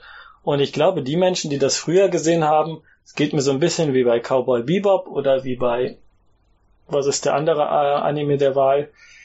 Ähm, äh, Nadia natürlich. Nadia, denke ich, war ein großer Einfluss auf Utena, aber Hishigi no Umi no Nadia äh, ist es unerträglich. Also das sind da 10, 20 Episoden reine Filler. Äh, also ich glaube, früher hatten die Leute mehr Zeit. Und jetzt hat kein Studio mehr Geld, irgendwie eine Serie über 24 Episoden zu produzieren. Aber da denke ich mir, das ist vielleicht auch ganz gut, weil sie da nicht so viel Quatsch machen. Also ich hatte wirklich das Gefühl, dass die da halt irgendwie nur die Zeit füllen, füllen mussten und ähm, das wird vielleicht jetzt alle irgendwie ärgern, die sagen, was, Cowboy Bebop und Utena und Gedöns, das sind die besten Anime aller Zeiten. Ja, wahrscheinlich, weil ihr die Anime geguckt habt, weil sie irgendwie in der Schule wart und äh, jede Menge Freizeit zur Verfügung hattet und dann das Ganze fünfmal geguckt habt. Aber wenn ich mir das jetzt anschauen will und äh, da irgendwas mitnehmen will von der Handlung oder von irgendwas, äh, denke ich mir, ne, da gibt's ähm, bessere Zeitvertreiber. Es frustriert mich wahnsinnig, wenn ich was äh, angefangen habe und bringe ich es normal zu Ende. Deswegen werde ich es mir wahrscheinlich auch hier ähm, anschauen bis zum Ende. Aber nee, das muss doch nicht sein. Äh, ein Manga, der mich zum Schluss positiv überrascht hat, wo ich in der Mitte dachte, da muss das jetzt sein, war Yu Yu Hakusho der äh, erste große Shonen-Erfolg von äh, Togashi Yoshihiro, den wir besser von äh, Hunter Hunter kennen und auch von Level E. Der Anime ist mittlerweile auch so ein bisschen in der Versenkung äh, verschollen. Äh, wunderbarer Anime, schaut ihn euch unbedingt an, wenn ihr die Chance habt. Das Opening wird gesungen von Kuriyama Chiaki und ansonsten ist das Ganze auch toll, wobei ich, wenn es darum geht, immer Manga über Anime ähm, ja, eher bevorzuge als den Anime. Bei Yu Yu Hakusho ist es aber so, dass sehr viele den Anime bevorzugen, weil der sich mehr Zeit lässt, weil der auch ähm, animationstechnisch immer noch ein wahnsinnig guter Shonen ist. Und dass das wird, also im Manga blättert man schnell durch. Das ist halt das Problem dabei. Äh, da bildet sich dann vielleicht nicht so viel Spannung auf. Man will schnell wissen, wie es weitergeht. Und wie schnell es weitergeht, kann man selbst entscheiden. Und das ist bei Anime nun mal nicht so. Ist auch ein großer Vorzug zum Beispiel bei dem Anime von Monster.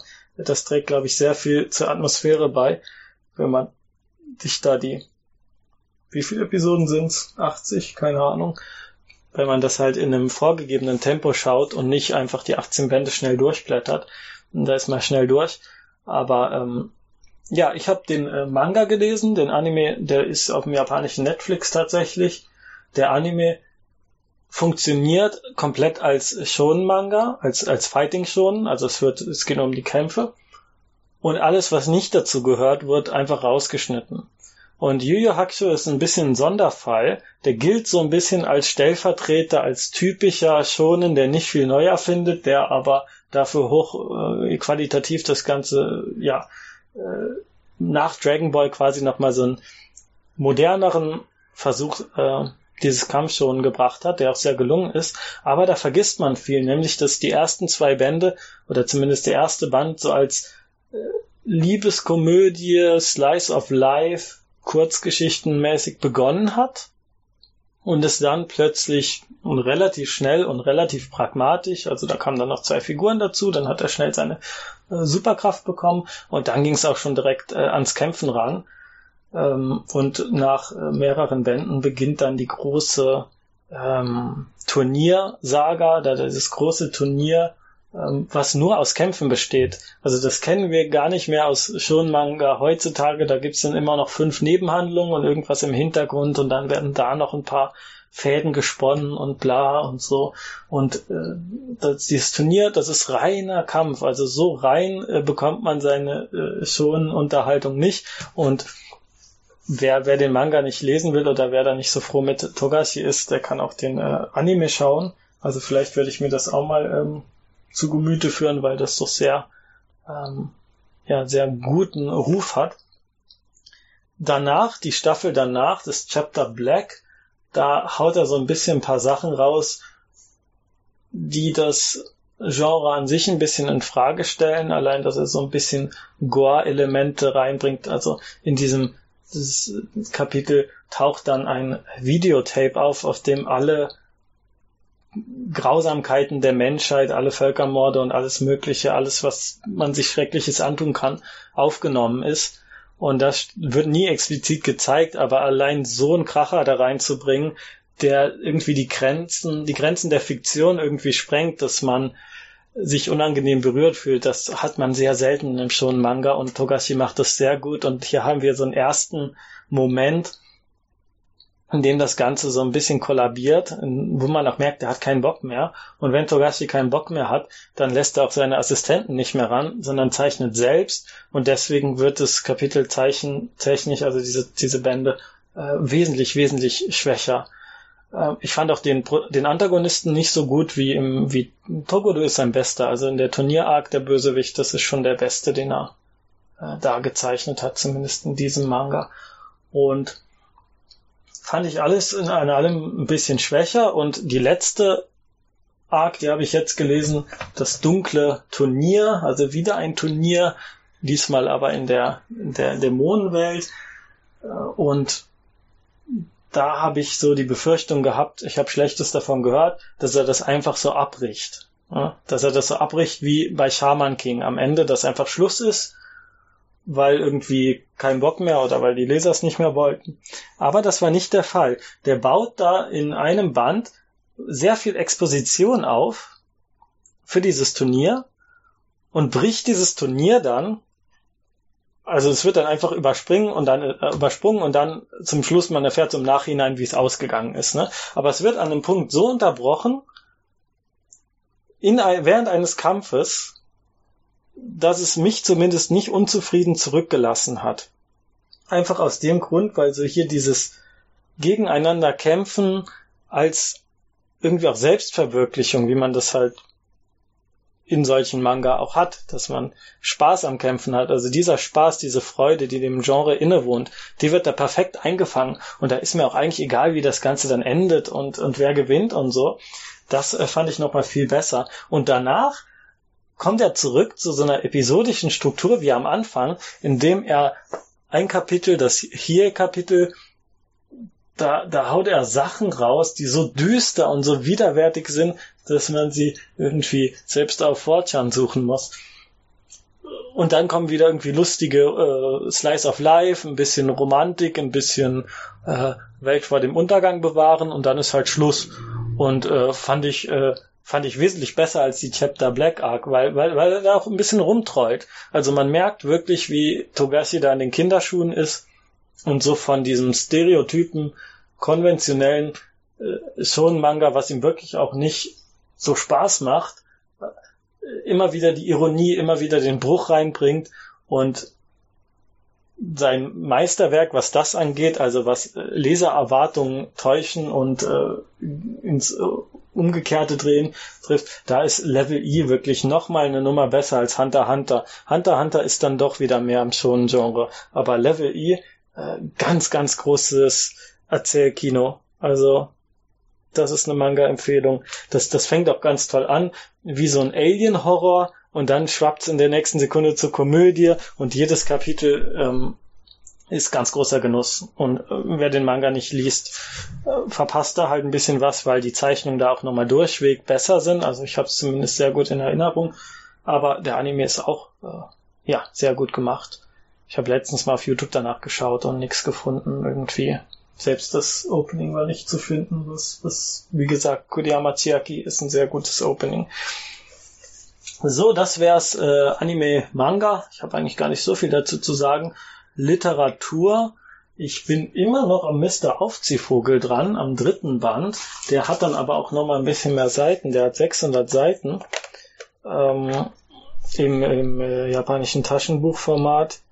Und was äh, habe ich dazu zu sagen? Es ist eins meiner Lieblingsbücher von Murakami, auch wenn ich mittlerweile schon noch ein bisschen mehr merke, dass er mehr schwafelt. Im Japanischen gibt es auch drei Kapitel, glaube ich, die in der englischen Fassung ausgelassen wurden und infolgedessen auch in der deutschen Fassung nicht sind, weil die damals aus dem Englischen übersetzt wurde. Und der, Buch, der Band ist halt ein bisschen älter, deswegen erwarte ich jetzt auch nicht in nächster Zeit eine Neuübersetzung von so einem langen Werk. Also müssen wir uns da jetzt erstmal irgendwie, wer kein Japanisch kann, muss sich halt die Spoiler aus dem Internet ziehen. Das ist ein bisschen schade. Äh, was mir so ein bisschen aufgefallen ist, ich werde jetzt nicht groß spoilern oder kurz das Handlungsgerüst. Wir haben unseren typischen Murakami-Protagonisten, bisschen passiv, hört gern Musik, macht Spaghetti und Sandwiches und passiert halt nichts. Der erste Band, 400 Seiten, ist irgendwie, sucht er seine Katze und im zweiten Band am Anfang ist die Frau weg. Und dann denkt er, ach Mist, jetzt ist die Frau weg, jetzt möchte ich mal suchen. Und dann sucht er die halt die ganze Zeit und wird in seltsames Zeug äh, vermitt, äh, verwickelt, trifft das äh, Manic Pixie Girl, eine so eine Lolita, äh, Mei Kasahara, die, die ganz wunderbar ist, und dann noch so einen, die heißt Kreta Kano und alle haben lustige Namen.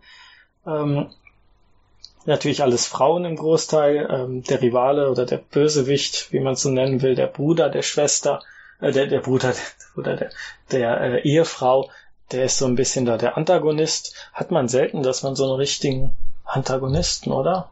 Ja, doch, Kafka am Strand hatte man das auch. Ähm, der ist da auf jeden Fall Genau, und dann wird es teilweise sehr düster, es wird teilweise sehr mütig, es gibt dann noch so ein ganzes Kapitel, was, also es gibt viele Kapitel, die eigentlich als eigene Kurzgeschichte super funktionieren würden. Also eins von einem äh, Mann, der damals in die Mandschurei einbezogen wurde, also als das noch, ja, zu Zeiten des Krieges, dann begegnen die da irgendwie einem Russen, der mit Mongolen da irgendwie Leute ähm, die Haut abzieht. Also das ist alles ganz düster. Also wirklich düster. Das hat mich so ein bisschen wirklich an Kafka erinnert, an die, ähm, wie heißt die, äh, in der Strafkolonie, kann das sein, diese Kurzgeschichte. Also Murakami hat halt auch diesen ganz nüchternen Erzählstil, da ist nicht viel Emotion drin und wie dann ganz langsam erzählt wird, wie dieser Mensch komplett gehäutet wird oder quasi geschält wird, wie, wie ein Obst, heißt es da in einem Satz. Ähm, das ist, äh, das ist gruselig und da, da kommt man auch nicht von los. Und solche Momente hat der Roman sehr viele und das macht den auch so lesenswert. Und Murakami hat mal in einem Interview gesagt, dass er so seine Literatur näher noch als an, also er mag keine Manga oder Anime oder so, äh, näher an Videospielen sieht. Und ich habe das mal so ein bisschen versucht also nicht, dass er jetzt von Videospielen inspiriert ist oder sonst was. Aber ich habe das mal so ein bisschen versucht zu verstehen. Und ich verstehe das so, dass er, also er fängt an zu schreiben, ohne eine Idee vom Ende zu haben. Und die Protagonisten sind quasi wie so Videospielfiguren, die durch das Videospiel Realität laufen. Also und dann irgendwie, also sie testen so diesen Realitätsraum aus äh, oder loten das aus wie ein Videospiel. Also nehmen wir an, wir haben jetzt Super Mario 64 und, und, und uns interessieren die Missionen, die Sterne nicht. Wir gehen einfach in so eine Welt und springen so gegen die Wände. Also die Welt hat ja irgendwo auch ein, ein Ende oder wenn es keine schwebende Insel ist und versuchen irgendwelche Bugs zu finden. Irgendwas, was jetzt nicht zum Plot gehört oder nicht zu diesem zu diesem eigentlichen Spielhandlung, sondern wir springen einfach da rum und gucken, gibt's da irgendwelche geheimen Durchgänge oder irgendwelche Spieler, äh, Fehler im System. Und so machen das auch die Hauptfiguren. Also in, in diesem Buch setzt äh, der Okada Toru, so heißt die Hauptfigur, sich mehrfach in so ein, so ein ähm, in, in ein äh, eine, eine na, Brunnen rein, einen trockenen, ausgetrockneten Brunnen in einem Nachbarsgrundstück, das verlassen wurde, in so einer Hintergasse. Nicht? Und, und das, na, man stellt sich das jetzt mal vor, man hat so seinen normalen Alltag und dann eines Abends oder was, oder eines Tages steigt man in so einen Brunnen herab Und dann verschwindet die Leiter natürlich und er kommt nicht mehr raus und denkt, muss, man muss sterben und verbringt da einige Tage. Und das ändert ja nicht die Regeln der Realität. Also da kommt man nicht irgendwie in so eine magische Zwischendimension, die, die ähm, äh, so eine mythische Fantasiewelt rein. Das natürlich nicht. Aber allein dadurch, dass man das macht, was so, eine irrationale Sache, bricht man ja komplett mit seinem eigenen Alltag, mit seiner eigenen, ja, mit seiner eigenen Realität. Auch wenn man die Regeln dieser oder die, die Grenzen dieser nicht damit sprengt. Ähm, in der eigenen Wahrnehmung ist es ein, ein riesiger Unterschied. Und das, das finde ich ähm, sehr, sehr toll daran. Und auch so als Zeitdokument. Es wurde mir oft vorgeworfen, dass er, und das wird immer der jungen Literatur vorgeworfen in Japan, dass sie nicht die, die Gegenwart reflektiert. Und äh, jetzt, wo wenn wir zurückschauen zu Mr. Aufziehvogel, äh, das ist ein wunderbares Porträt dieser Langeweile und dieser Passivität und auch der Entfremdung von allem Möglichen in dieser friedlichen Nachkriegszeit, in der Wohlstand und Dekadenz und alles, gerade auch in Japan, ne, da ging es dann immer aufwärts. Es ist natürlich auch so ein bisschen ähm, für, für den japanischen Leser gedacht, der halt viel arbeiten muss, ne? Und dann liest man halt von diesen Typen, der eigentlich den ganzen Tag zu Hause sitzt, irgendwie Spaghetti macht, Musik hört und dann irgendwie, es ist alles so ein bisschen unspektakulär und das liest man, glaube ich, dann umso lieber, wenn das sehr, sehr weit weg ist vom eigenen, von eigenen ähm, Lebensrealität. Und dann gibt's am Ende diesen wahnsinnig tollen Satz. Ich, wahnsinnig sage ich auch bei der Literatur, aber es ist, es ist ein Satz, der bis jetzt bei mir geblieben ist. Da sagt er, ich starb wie alle anderen Menschen auf dieser Erde auch. Und das ist ein, und das hat mich so mitgenommen, weil es irgendwie ein Satz ist, in der er sich verbunden fühlt mit dem Rest der Menschheit. Eigentlich schwebt er da nur so im luftleeren Raum rum und äh, beginnt sogar sich selbst zu vergessen. Also es, es, wird öfters beschrieben, dass er irgendwie fühlt, wie seine, ja, dass er sich auflöst. Und hier im, im Angesicht des Todes sieht er oder merkt er dann oder fühlt er eine Verbundenheit man kann den Satz natürlich auch auf viele andere Weise lesen, aber das ist so eine Lesung, die ich dafür gefunden habe und die hat mich äh, sehr begeistert, ja. Also das ist ein toller Roman. Es ist wirklich schade. Es ist äh, ja, es empört mich, dass da keine gute Übersetzung raus ist. Ich meine, ohne ist es immer noch toll. Ich habe es auch damals in der englischen Übersetzung gelesen. Äh, die deutsche klingt etwas sehr äh, hölzern. Das fand ich ein bisschen schade. Da habe ich mal kurz ins Hörbuch ins äh, Hörbuch reingehört und das äh, fand ich äh, nicht so gut. Aber ähm, da hat man leider keine Wahl. Ich glaube jetzt nicht, dass es in nächster Zeit äh, auf Deutsch nochmal neu übersetzt wird. Dafür ist das Ding zu lang und zu alt. Naja, das ist ein Roman. Ich habe den leider nicht ich, zu Ende gelesen. Das wollte ich bis zum Jahresende machen. Klappt jetzt nicht mehr. Schade, schade. Mein äh, Lieblingsroman in diesem Jahr ist aber kein japanischer und auch kein deutscher. Ähm, ich trinke mal kurz noch was, um Spannung aufzubauen. Der Roman, der mich dieses Jahr am meisten bewegt hat, ist der von Han Kang, Human Acts in der englischen Übersetzung, in der deutschen Übersetzung Menschenwerk. Übrigens sehr gute Übersetzung von Ki Hyang Lee da habe ich mal ein tolles Porträt von der Frau, von der Übersetzerin äh, gelesen in einer deutschen Zeitung, ich weiß nicht mehr welche. Ich habe aber erstmal die englische Übersetzung Human Acts, die habe ich zuerst gelesen, von Deborah Smith, die ja auch oft in der Kritik stand, nachdem sie die Vegetarierin übersetzt hat, den Booker-Preis dafür bekommen hat mit Han Kang und damit quasi der koreanischen Literatur hier im Westen ein Riesenpublikum gemacht hat. Also koreanische Literatur ist wirklich im Vergleich zur japanischen hier wird kaum beachtet. Und das war ein großer Schritt. Und Hankang ist da auch eine Autorin, die, äh, der ich das absolut gönne oder wo ich mich ja für sehr begeistern kann. Auf den Werbecovern oder so steht dann immer, ja, es liest dich irgendwie, ist das wie Murakami oder so, weil alles, was jetzt nicht komplett barocker Schreibstil ist, ist irgendwie Murakami. Äh, ist auch irgendwie doof, aber man muss es halt vermarkten.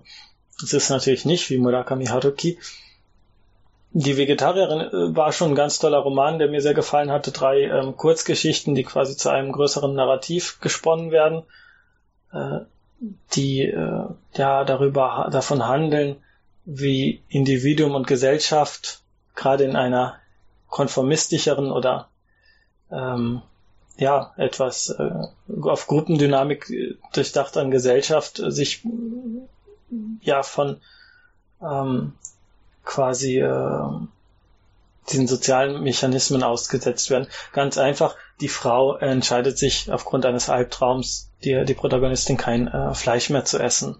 Und in einer Gesellschaft wie Korea, wo das noch sehr unüblich ist, da gibt's jetzt aber auch Wandel, meines Erachtens nach vielleicht sogar schneller als in Japan, wie ich das mitbekommen habe, ähm, das Umdenken. Aber es ist immer noch schwierig, vor allem weil man selten alleine ist, immer in der Gemeinschaft und dann einfach zu sagen, ich esse kein Fleisch, das ist äh, so, als würde man sagen, mit euch esse ich überhaupt nicht. Also das ähm, fällt immer diesen sozialen, diesen, fällt das Wort nicht ein, Sanktionen zum Opfer. Und dann haben wir im letzten Kapitel, das fand ich sehr toll, die Schwester der Hauptfigur, also die Hauptfigur, die will kein Fleisch mehr essen und irgendwann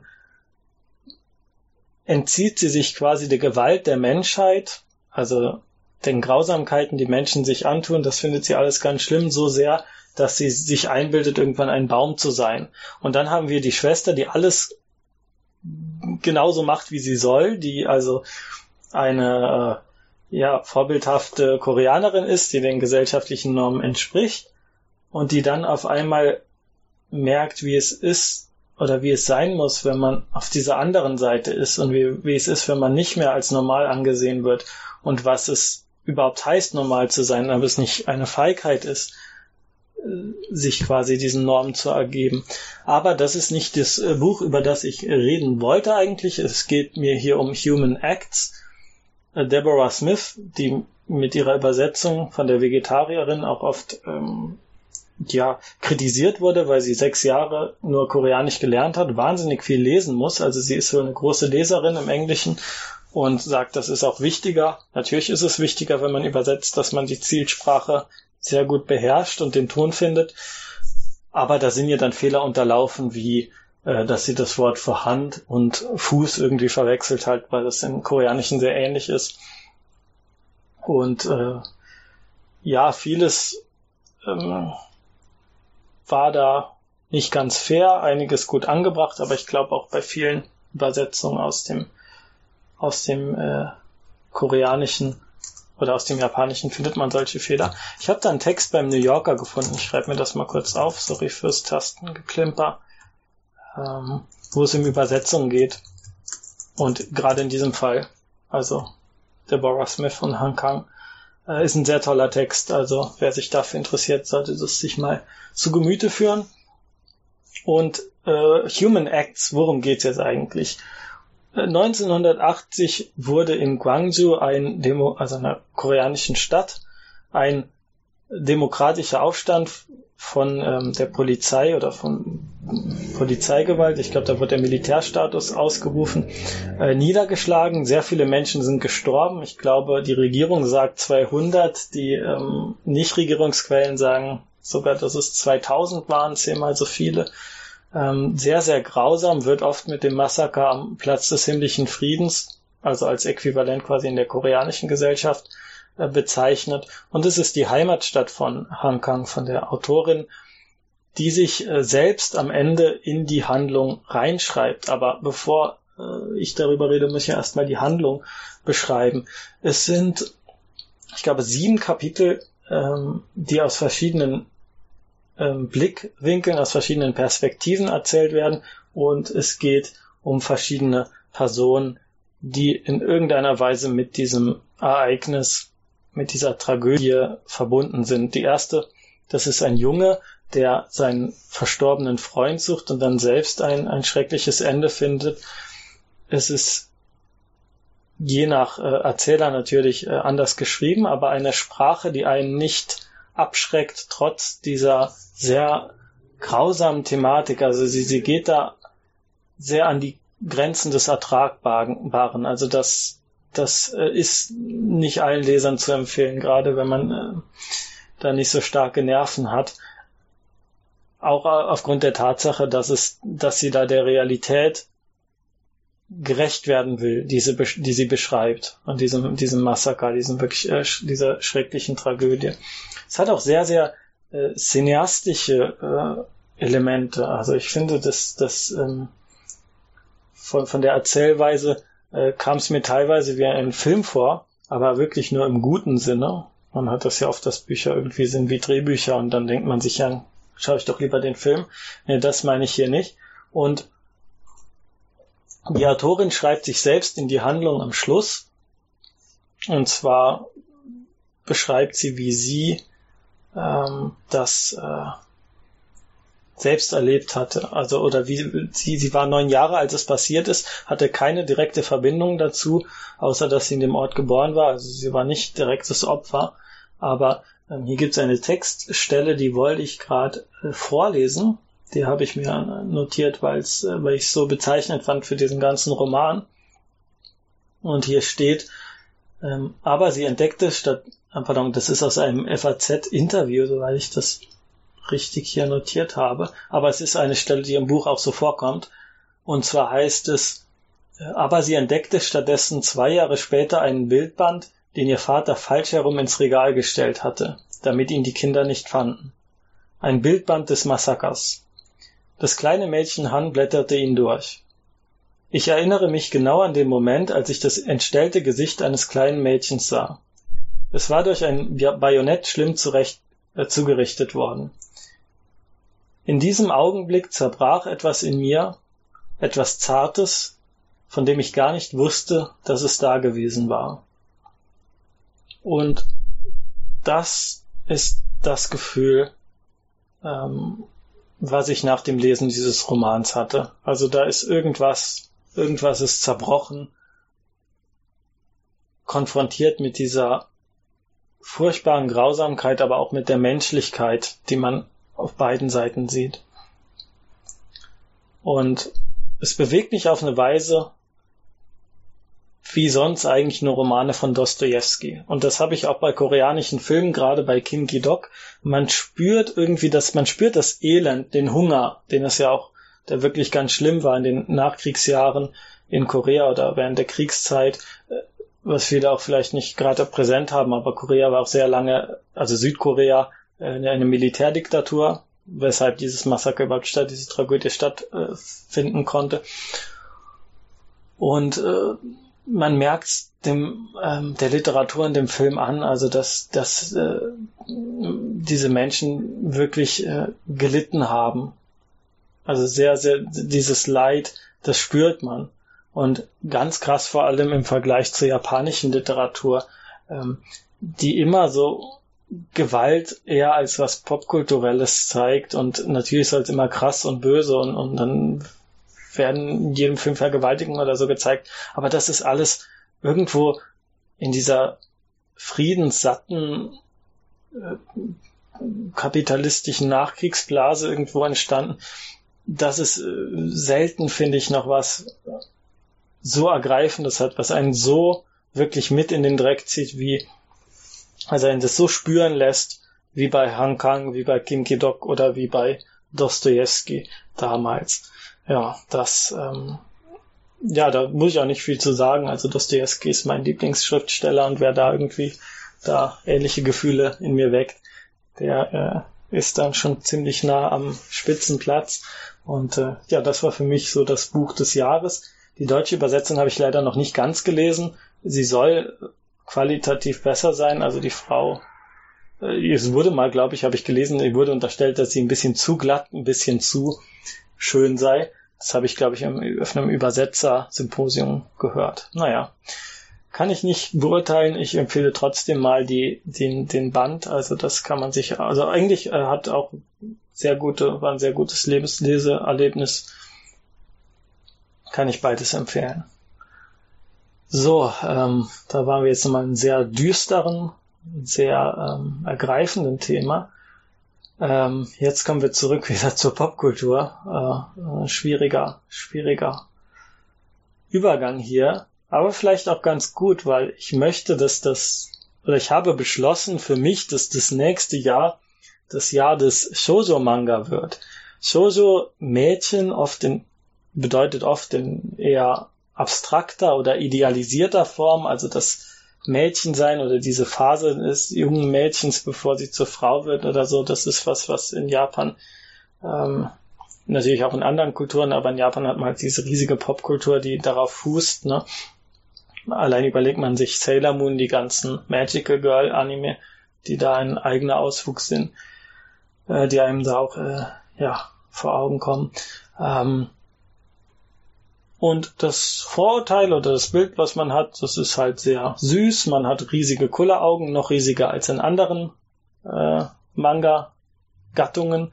Ähm, alles so ein bisschen platt, ein bisschen äh, Romantik, aber dann auch nicht zu sexuell und oft noch europäisch. Also hier die Rosen von Versailles. Man hat irgendwie dieses total verklärte, idealisierte Märchenbuch oder das historische Europa als Setting, was äh, vielleicht viele abschreckt. Ich kann das verstehen. Aber um jetzt einige Shoujo-Manga, ich habe schon sehr früh angefangen, Shoujo-Manga zu lesen. Ich habe das eigentlich nie wirklich ausgeschlossen. Was ich mir gefallen hat zum Beispiel war, äh, war äh, Full Moon, also Full Moon o Sagashite äh, von Tanemura Adina. Die hat auch hier Kamikaze Kaito, Kamikaze Kaito Jan gemacht. Das lief ja im Fernsehen, also hat sie den Manga gezeichnet. War ähm, sehr beliebt in Deutschland. Und da habe ich mir auch den Manga bei Egmont gekauft und durchgelesen. Äh, Fruits Basket, ein ganz großer Klassiker. Ich habe mal so gesagt, das ist das Dragon Ball des äh, modernen äh, Shoujo-Manga. Und habe dann auch Zustimmung von einer Freundin bekommen, die äh, sich noch mal ein bisschen besser mit dem Genre auskennt als ich. Und was habe ich noch gelesen? Noch ein paar kleinere Serien, sowas wie Switch Girl. Switch Girl fand ich auch ganz toll. Da geht es um ein Mädchen, was ähm, nach außen hin total schick und so das beliebte äh, Schulidol ist und zu Hause halt voll, vollkommen runtergekommen, sich so kleidet wie so eine, wie so eine Tante, die äh, ja sich nur einmal die Woche wäscht oder was. Ist äh, ganz toll, wie man dann ständig diese Verwandlungen sieht. Ähm, und das waren so ein paar Manga, die ich da gelesen habe über Fernsehen. Man kennt natürlich Pretty Cure, Doremi, hauptsächlich Magical Girl Anime. Das ist nochmal eine, besondere Spielart des, der Gattung. Da ähm, sind wir schon sehr modern. Ähm, ich war in einem äh, habe an einem Seminar teilgenommen vor ein paar Jahren, da ging es um Shoujo-Kultur und das war sehr weit gespannt und zwar Angefangen hat es mit Takehisa Yumeji. Das war ein Illustrator in der Meiji- und Taisho-Zeit. Der hat ähm, alles Mögliche gemacht. Frauenillustration, ähm, äh, Muster, also zum Beispiel für Geschenkpapier, für alles Mögliche, viel, viel kommerziellen Kram. Äh, Bookcover hat er gemacht, er hat also Umschläge, ähm, Titelseiten, Illustrationen, alles Mögliche gemacht. Das war so in gewisser Weise ein Grundstein, weil vieles davon dann an junge Mädchen verkauft wurde, wahnsinnig beliebt war, viel ist auch, denke ich, hat er gut Geld mitgemacht. Und sein Nachfolger, wenn ihr das mal googelt, Nakahara Junichi, der, dem, dessen Bildern sieht man schon an, das ist so der Vorgänger des modernen Shoujo-Manga also auch ein Künstler, auch Illustrator, dem äh, ja, der quasi so nach, nahtloser Übergang kann man dann machen zum Nachkriegs-Shoujo-Manga. Da wird ja oft äh, Tezuka Osamu irgendwie als Gründervater bezeichnet, was Quatsch ist, weil er nur einer von vielen war. Aber was diese Zeit auszeichnet tatsächlich ist, dass viele Zeichner, viele, die für diese Mädchenzeitschriften Beiträge geschrieben haben, nein, eigentlich alle, also fast ausnahmslos alle Männer waren. Und irgendwann hat sich das geändert und die bekannteste ähm, Gruppe von Zeichnerinnen, das ist die Gruppe 24, ich fühle mich so ein bisschen an die deutsche Literatur erinnert, ähm, und zwar 24, weil die Teil, äh, die Mitglieder dieser Gruppe alle im Jahr Showa 24 geboren waren, das ist nach unserer, unserem Kalender 1949. Ja, und die, die in diesem Jahrgang aufgewachsen sind, also junge Mädchen, die mit dieser Nachkriegs-Shoujo-Manga-Kultur aufgewachsen sind, ja, haben dann erstmal den Traum gehabt, selbst Manga-Zeichnerin zu werden, was ja irgendwie ganz klar ist. Und das war so der Beginn, als Manga für Mädchen auch tatsächlich von Mädchen oder von Frauen gezeichnet wurden.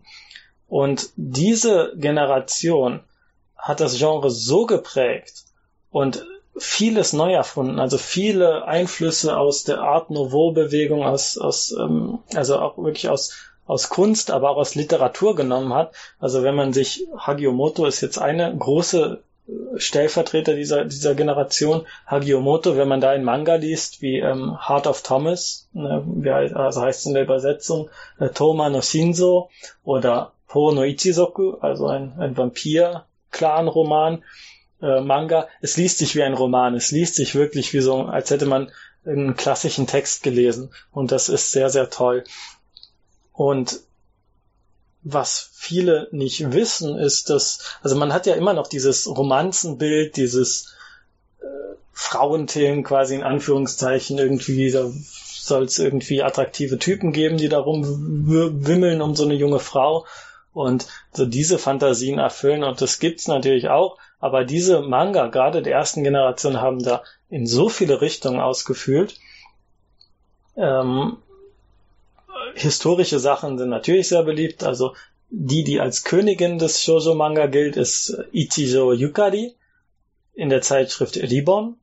Äh, war sie so die bekannteste oder die wichtigste Figur. Die ist wirklich die Königin, weil sie immer auf Platz eins war und zwar mit allen ihren Manga. Also sie war quasi, wenn One Piece, wenn Oda anstatt One Piece mehrere Serien zeichnen würde und die dann veröffentlichen, im selben Magazin ständig veröffentlichen würde, und trotzdem immer auf Platz eins blieb. Das wäre so ungefähr der Vergleich. Also sie war mit allem, was sie gemacht hat, immer auf Platz eins und interessanterweise ihre Wikipedia-Seite auf Englisch ist sehr klein und es wurde, glaube ich, fast nichts übersetzt von ihr. Also sie ist im Vergleich zu Hagiomoto zum Beispiel sehr unbekannt im Westen.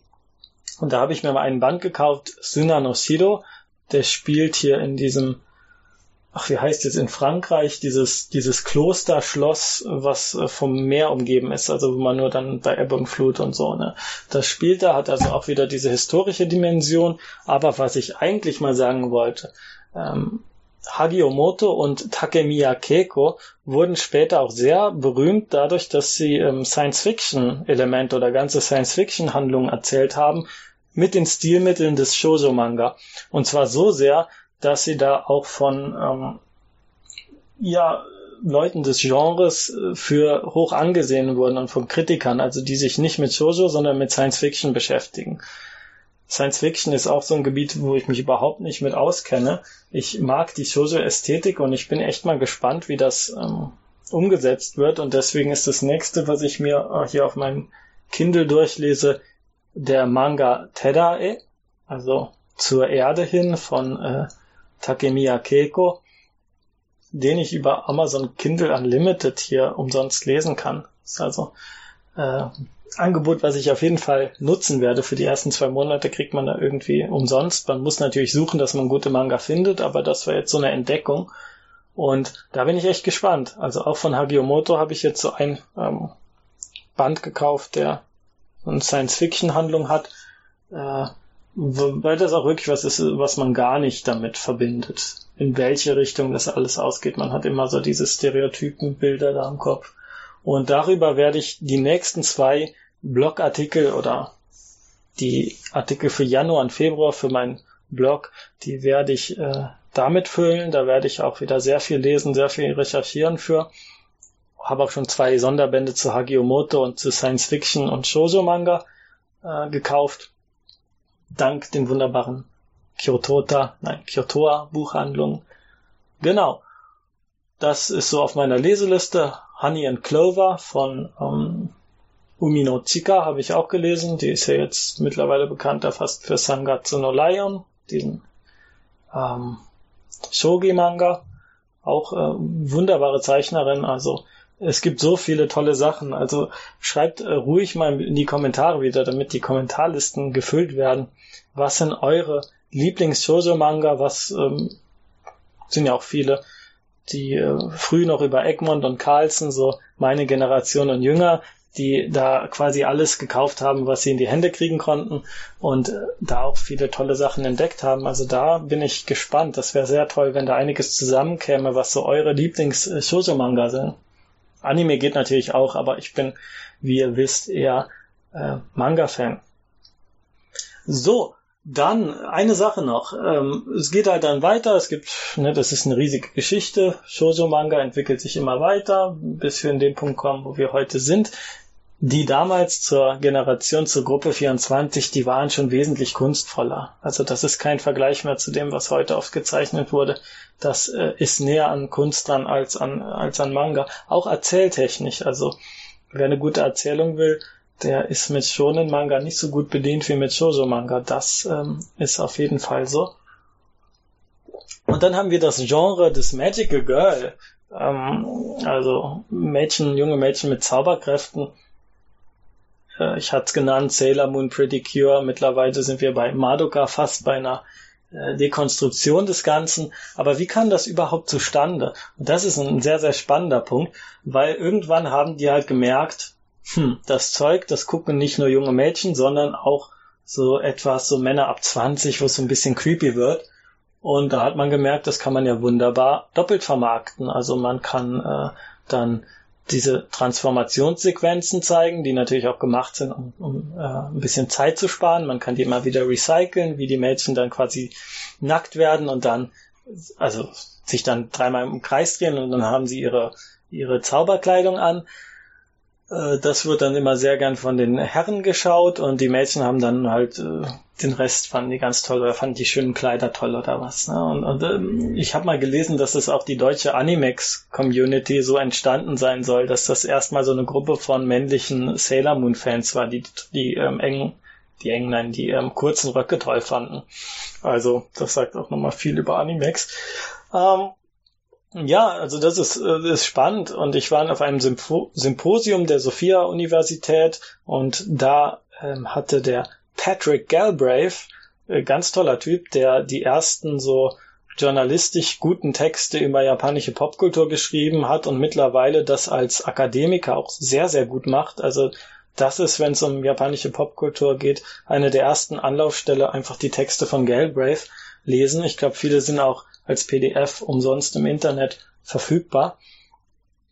Und der Mann ähm, hat ein Symposium organisiert über Fankultur und da waren auch viele japanische Akademiker dabei. Und äh, da ähm, Gender Studies jetzt äh, doch schon äh, ein großes äh, Gewicht hat, äh, kommt jetzt auch langsam so die Aufarbeitung, die akademische des Shoujo-Manga von Takarazuka und so. Ähm, das sind immer sehr, sehr äh, gefragte Themen, wenn es darum geht, Gender-Identitäten zu überfragen, äh, hinterfragen. Bei Utena hatten wir das ja ganz genauso, ähm, wie das Mädchen dann quasi den Mann, Männerrolle spielt und oder sich ihre eigene Rolle unabhängig oder losgelöst von den normierten äh, Gendervorstellungen hat. Das äh, ist ein ganz spannendes Thema. Und zum Schluss war da ein Mensch, der äh, Morikawa Ka Kaichiro, der irgendwie einer der großen Menschen hinter der Comic Cat, hinter dem Comic Market ist. Die meistens bleiben ja anonym, die damit zu tun haben. Und der ist auch Prof Professor oder Dozent an der Meiji-Universität und ähm, will da ein staatliches, ein staatliches Manga-Museum einrichten, wo er viel Kritik für bekommen hat oder wenig Verständnis am Anfang, weil gedacht haben, also erstmal, dass man überhaupt auf die Idee kommt, ist, ist Manga überhaupt Hochkultur? Ne? Soll man das in Museen oder in großen Bibliotheken lagern als Relikte für Forschungs-, also soll man Manga als Forschungsgegenstand sehen? In Kyoto gibt es das Manga-Museum, klar, da, da gibt es auch einen großen Forschungsbereich, aber ähm, in Tokio äh, ist er gerade dabei, da ein paar Institu Institutionen aufzubauen und hat so ein bisschen über die Probleme gesprochen. Ähm, eine Sache, die ihn als Akademiker stört, ist, dass wenn man zum Beispiel Begriffe erforscht wie Otaku, also Otaku, die ne, Fans, Selbstbezeichnung oder Fujoshi oder Yaoi, dann will man oder muss man natürlich wissen, seit wann wird es benutzt und wo wurde es das erste Mal benutzt. Und da wird es schon sehr schwierig, weil man kann natürlich nicht mehr die Gespräche zurückverfolgen, aber die Drucksachen, die Zeitschriften zum Beispiel, die Fanzeitschriften, in denen das erste Mal das Wort Otaku gedruckt wurde. Vielleicht in einer anderen Art und Weise oder auf eine, heute wird es ja selbstverständlich benutzt, aber Otaku ist ja eigentlich die Bezeichnung für einen selbst. Also wenn man äh, sagt, ich bin hier bei zu Hause am Telefon, das ist Otaku, also das Haus, nicht? oder die Wohnung. Und dann hat es diese Bedeutung bekommen später. Und diese Relikte, diese Forschungsobjekte wieder zu finden, hat er gesagt, das ist immer doof, weil dann muss man irgendwie ins Mandalake gehen, kauft sich irgendwie eine Zeitschrift von 1970 und muss dafür dann 1000, 10.000 Yen hinblättern. Und das übernimmt natürlich dann nicht die Universität, weil es kein Forschungsmaterial ist, was bei anderen Büchern oder bei älteren Texten, Literatur oder so eher passiert. Ne? Und deswegen findet er es wichtig, dass das staatlich gelagert und äh, verfügbar gemacht wird. Viele sagen, ja, reicht denn dann nicht das Digitale? Findet er schwierig, weil, ne, was passiert dann mit den Originalen? Werden sie dann weggeworfen? Äh, die Angst hat man. Bis jetzt ist ja alles sehr gut gespeichert in irgendwelchen Mandarakis, in Second-Hand-Shops, aber ähm, ne, was ist, wenn da was wirklich komplett verschwindet? Und ein Punkt, den er da genannt hat, ist, er ging dann noch weiter und hat angefangen, über Figuren zu reden. Wie ist denn mit Anime-Figuren oder mit Spielzeug, mit Merchandising? Merchandise, nicht? Was ist damit? Will man das auch lagern? Irgendwie sahen auch die Bücher von der Bibliothek aus, äh, von dem Museum, was glaube ich auch an der Meiji-Universität ist. Das sah so fast schon aus wie so ein etwas schönerer Mandarake-Ladendurchgang. Äh, Und die Frage ist, was ist das denn? Ist es nur Commodity? Ist es nur reiner Kommerz? Ne, wozu sollte man solche Figuren oder irgendwelches Merchandise aufbewahren? Und der sagte dann, so wenn jetzt unsere Kultur niedergeht und die Leute sich dann später irgendwie 100, 200 Jahre später angucken, wie kam es überhaupt zu Magic Girl Anime? Wie kam es zu so einer Kultur, wo irgendwie dann junge Mädchen sich verwandeln und Zauberkräfte haben, was soll das? Wieso gab es da so viel von? Wieso haben die Leute das geschaut? Und da sagte er, dieser Anime ist ja gar nicht das Produkt, der Anime ist die Werbung. Und jetzt darf ich viele von euren Kindheitssehnsüchten und so alles äh, in Schredder werfen und komplett vernichten. Äh, ja, natürlich waren es Werbung. Also das eigentliche Produkt oder der Kern hinter Anime wie Sailor Moon war das Plastikspielzeug. Also sowas wie Handspiegel oder wie diese magischen Zepter oder diese Gegenstände, die sie bei der Verwandlung oder Zauberstäbe oder was auch immer, das, was sie da benutzen, das wurde von Spielzeugunternehmen wie Bandai hergestellt und um dieses Plastik irgendwie an junge Kinder zu bringen, wurden dann quasi 30-minütige Werbesendungen, sogenannte Anime, produziert. Kennt man natürlich auch aus anderen Bereichen. Digimon war ja ursprünglich so ein Tamagotchi-Ding. Pokémon natürlich das Spiel. Die Serie kam später. Da merkt man es nochmal ganz offensichtlich. Und nicht, dass ich jetzt die, die diesen Anime toll finden und diese Anime toll finden und da diese Geschichten oder die Inhalte toll finden, die vermittelt werden. Natürlich sind da Leute dahinter, die das, ähm, die Animation lieben und die keine ja, die nicht diese niederen Motive haben, quasi Kindern irgendwie äh, Plastikspielzeug unterzujubeln. Die haben das natürlich gemacht, weil es ihre Leidenschaft war, aber ähm, finanziert wurde das Ganze da, nur dadurch. Und ohne diesen Verkauf von diesen Plastikspielzeugen gäbe es auch keine Mecha-Anime, es gäbe eigentlich kaum was, was die Anime-Industrie ausmacht. Und äh, dieser Mensch, dieser Mudikawa Kaichiro, der hat das in einem perfekten Englisch und so trocken und so lustig rübergebracht, äh, das war auch mein Lieblingsvortrag in diesem Jahr. Also wenn ihr irgendwann mal was von dem lest oder die Gelegenheit habt, den Reden zu hören, unbedingt hingehen. Also von allen, ich habe so viele langweilige akademische Vorträge dieses Jahr gehört und man denkt, muss das jetzt sein? Oder denkt ihr auch wirklich an die Zuschauer, an die Zuhörer? Und der war äh, ganz fantastisch. Jo, ähm, das war so der Shoujo, Shoujo Manga Blog. Eine Sache, die ich vergessen hatte. Takehisa Yumeji, dieser Illustrator an der Meiji und Taisho Zeit, der da ein ganz wichtiger Grundstein war für die, gesetzt hat für die Shoujo Kultur, hat ein Museum, das ihm gewidmet ist, zusammen mit dem Yayoi Museum gibt's immer zwei Ausstellungen gleichzeitig. Das eine sind meistens so modernere Manga. Diesmal war es Ichijo Yukari, die, wie ich gesagt habe, die ähm, Königin des Shoujo-Manga ist und die andere ist dann eher so aus der Zeit von Takehisa Yumesi und man kann beide mit einem Ticket besuchen, ist ein kleines überschaubares Gebäude in der Nähe der Tokyo-Universität. Und das ist ganz toll. Also wer sich für, für, für diese Popkultur, für die Shoujo-Ästhetik, für das Ganze interessiert, unbedingt hingehen. Also das ist eine Empfehlung, ähm, wichtiger als Akihabara und der ganze Quatsch. geht ins Takisha Yumeji Museum. Das ist äh, ja wie in einem Traum. So, zwei Stunden habe ich hier schon. Minus die, nein, plus die äh, Kentucky Fried Chicken Einspieler. Und jetzt komme ich erst ab Stunde zwei zum Japanisch lernen. Und mir hat Mr. Schneeland, ich nenne ihn jetzt Mr. Schneeland, ich weiß natürlich, äh, wie er heißt, aber ich benutze jetzt sein Twitter einfach, ähm, oder seinen Blognamen, ähm, hat mich gefragt, was ich denn so an Japanisch Lehrbücher empfehlen kann. Und ich äh, hasse Lehrbücher, wie die Pest. Vielleicht bin ich einfach verdorben von Mina no Nihongo. Mina no Nihongo ist so eine Sache, das ist in den 70er, 80ern oder vielleicht in den 90ern, auf jeden Fall lange Zeit vor uns. Japanisch verändert sich sehr schnell. Nein, lange Zeit vor uns für irgendwelche ähm, angehenden westlichen Sarariman gemacht. Mittlerweile sind die japanischen Lehrbücher auch mehr so ein bisschen auf Asien, auf Vietnam und so ausgestellt, weil da mehr Leute kommen. Aber Mina no Nihongo ist so eins, da ist dann äh, der Indonesier zusammen mit dem Amerikaner und dem Briten oder was ist ja jetzt nicht mal so der Normalfall. Oder das sind nicht die Ausländer, die am häufigsten kommen, sind auf jeden Fall nicht westlich. Auf jeden Fall, das ist so ein Buch, das benutzt man an Uni und an Sprachkursen. Entweder das oder das Genki. Genki kann ich nichts zu sagen, das hatte ich nie, aber Minan und Nihongo hat mich wahnsinnig abgeturnt. Also das habe ich gehasst wie die Pest. Äh, weil es einfach sinnlose Einsetzaufgaben sind, langweilige, kastrierte Texte, also ich nenne es jetzt wirklich so drastisch, äh, drastisch kastriert, weil die Texte so geschrieben sind, dass sie dem Sprachniveau eines Anfängers entsprechen, der halt nichts weiß, anstatt Texte zu schreiben, die natürlich sind und dafür ein bisschen mehr Arbeit verlangen oder ein bisschen es ist ja nicht schlimm, wenn man ein Kanji sieht, was man oder ein Wort sieht, was man noch nicht gelesen hat.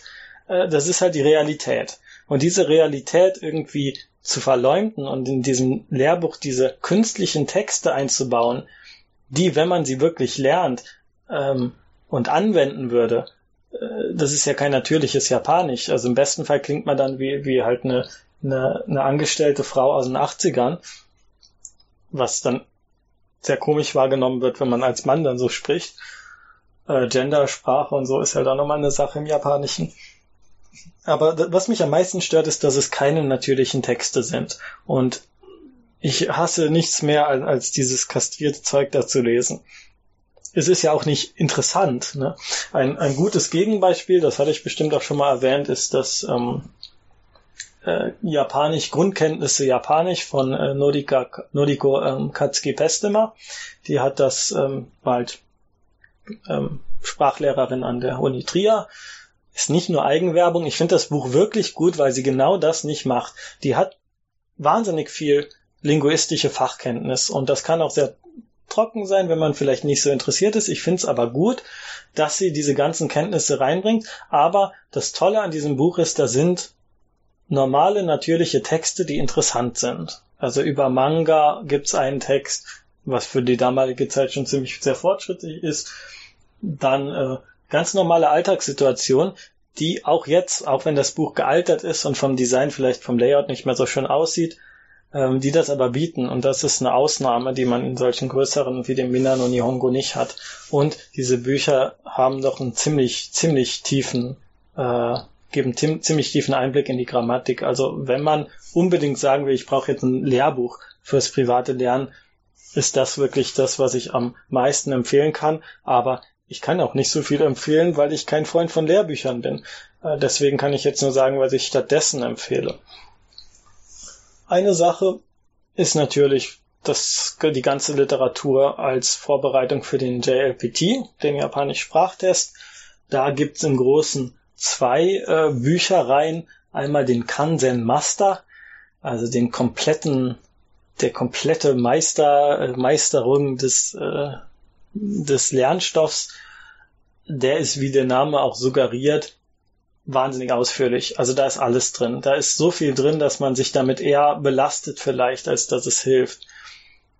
Äh, ich habe da den JPT N1 die Grammatik mitgelernt und äh, das war ganz gut zum Lernen. Man hat immer wieder so Testfragen, die auch auf den JPT zugeschnitten sind, also die aussehen wie Fragen, die man auch im JPT bekommt.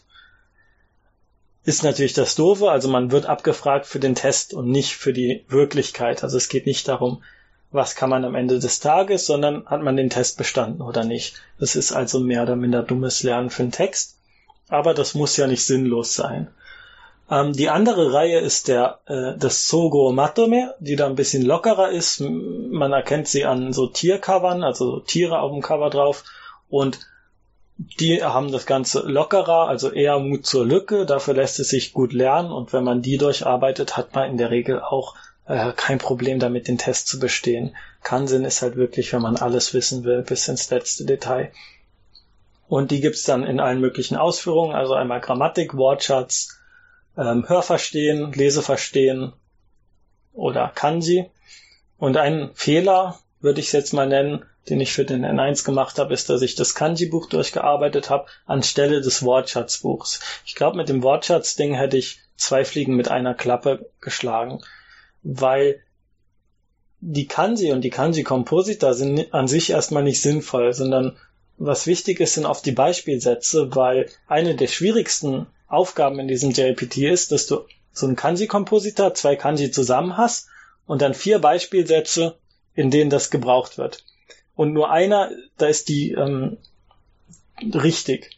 Äh, also eine Aufgabe, an die ich mich erinnere, ist zum Beispiel Chokumen, also direkt konfrontieren, aber nicht im physischen Sinne, dass man irgendwie zum Beispiel eine Person direkt konfrontiert, sondern man, man sagt es, wenn man ein Problem direkt mit einem Problem konfrontiert ist. Das ist also so eine Sache, die kriegt man nicht wirklich raus, wenn man nur das Kanji da stehen hat und dann irgendwie ne, die direkte Übersetzung da stehen hat. Also das sind die Sachen für den JLPT. Und was ich aber sagen muss, als ich dieses Kanji-Buch gelesen habe, durchgearbeitet habe, 1000 Kanji für den N1, also doppelt so viel, quasi nochmal das doppelte Pensum. Die meisten sind ja, denke ich, mit dem N2 zufrieden. Das ist auch, ähm, denke ich, das, das reicht, wenn man so für einen normalen Gebrauch Japanisch äh, haben, ja, nutzen will. Aber was ich danach gemerkt habe, ist nun mal, das ist wie wenn man eine neue Brille auf hat. Man schaut an einen Text und denkt, oh, das Kanji habe ich schon mal gesehen, das kenne ich und das weiß ich sogar, wie es gelesen wird und, und so weiter.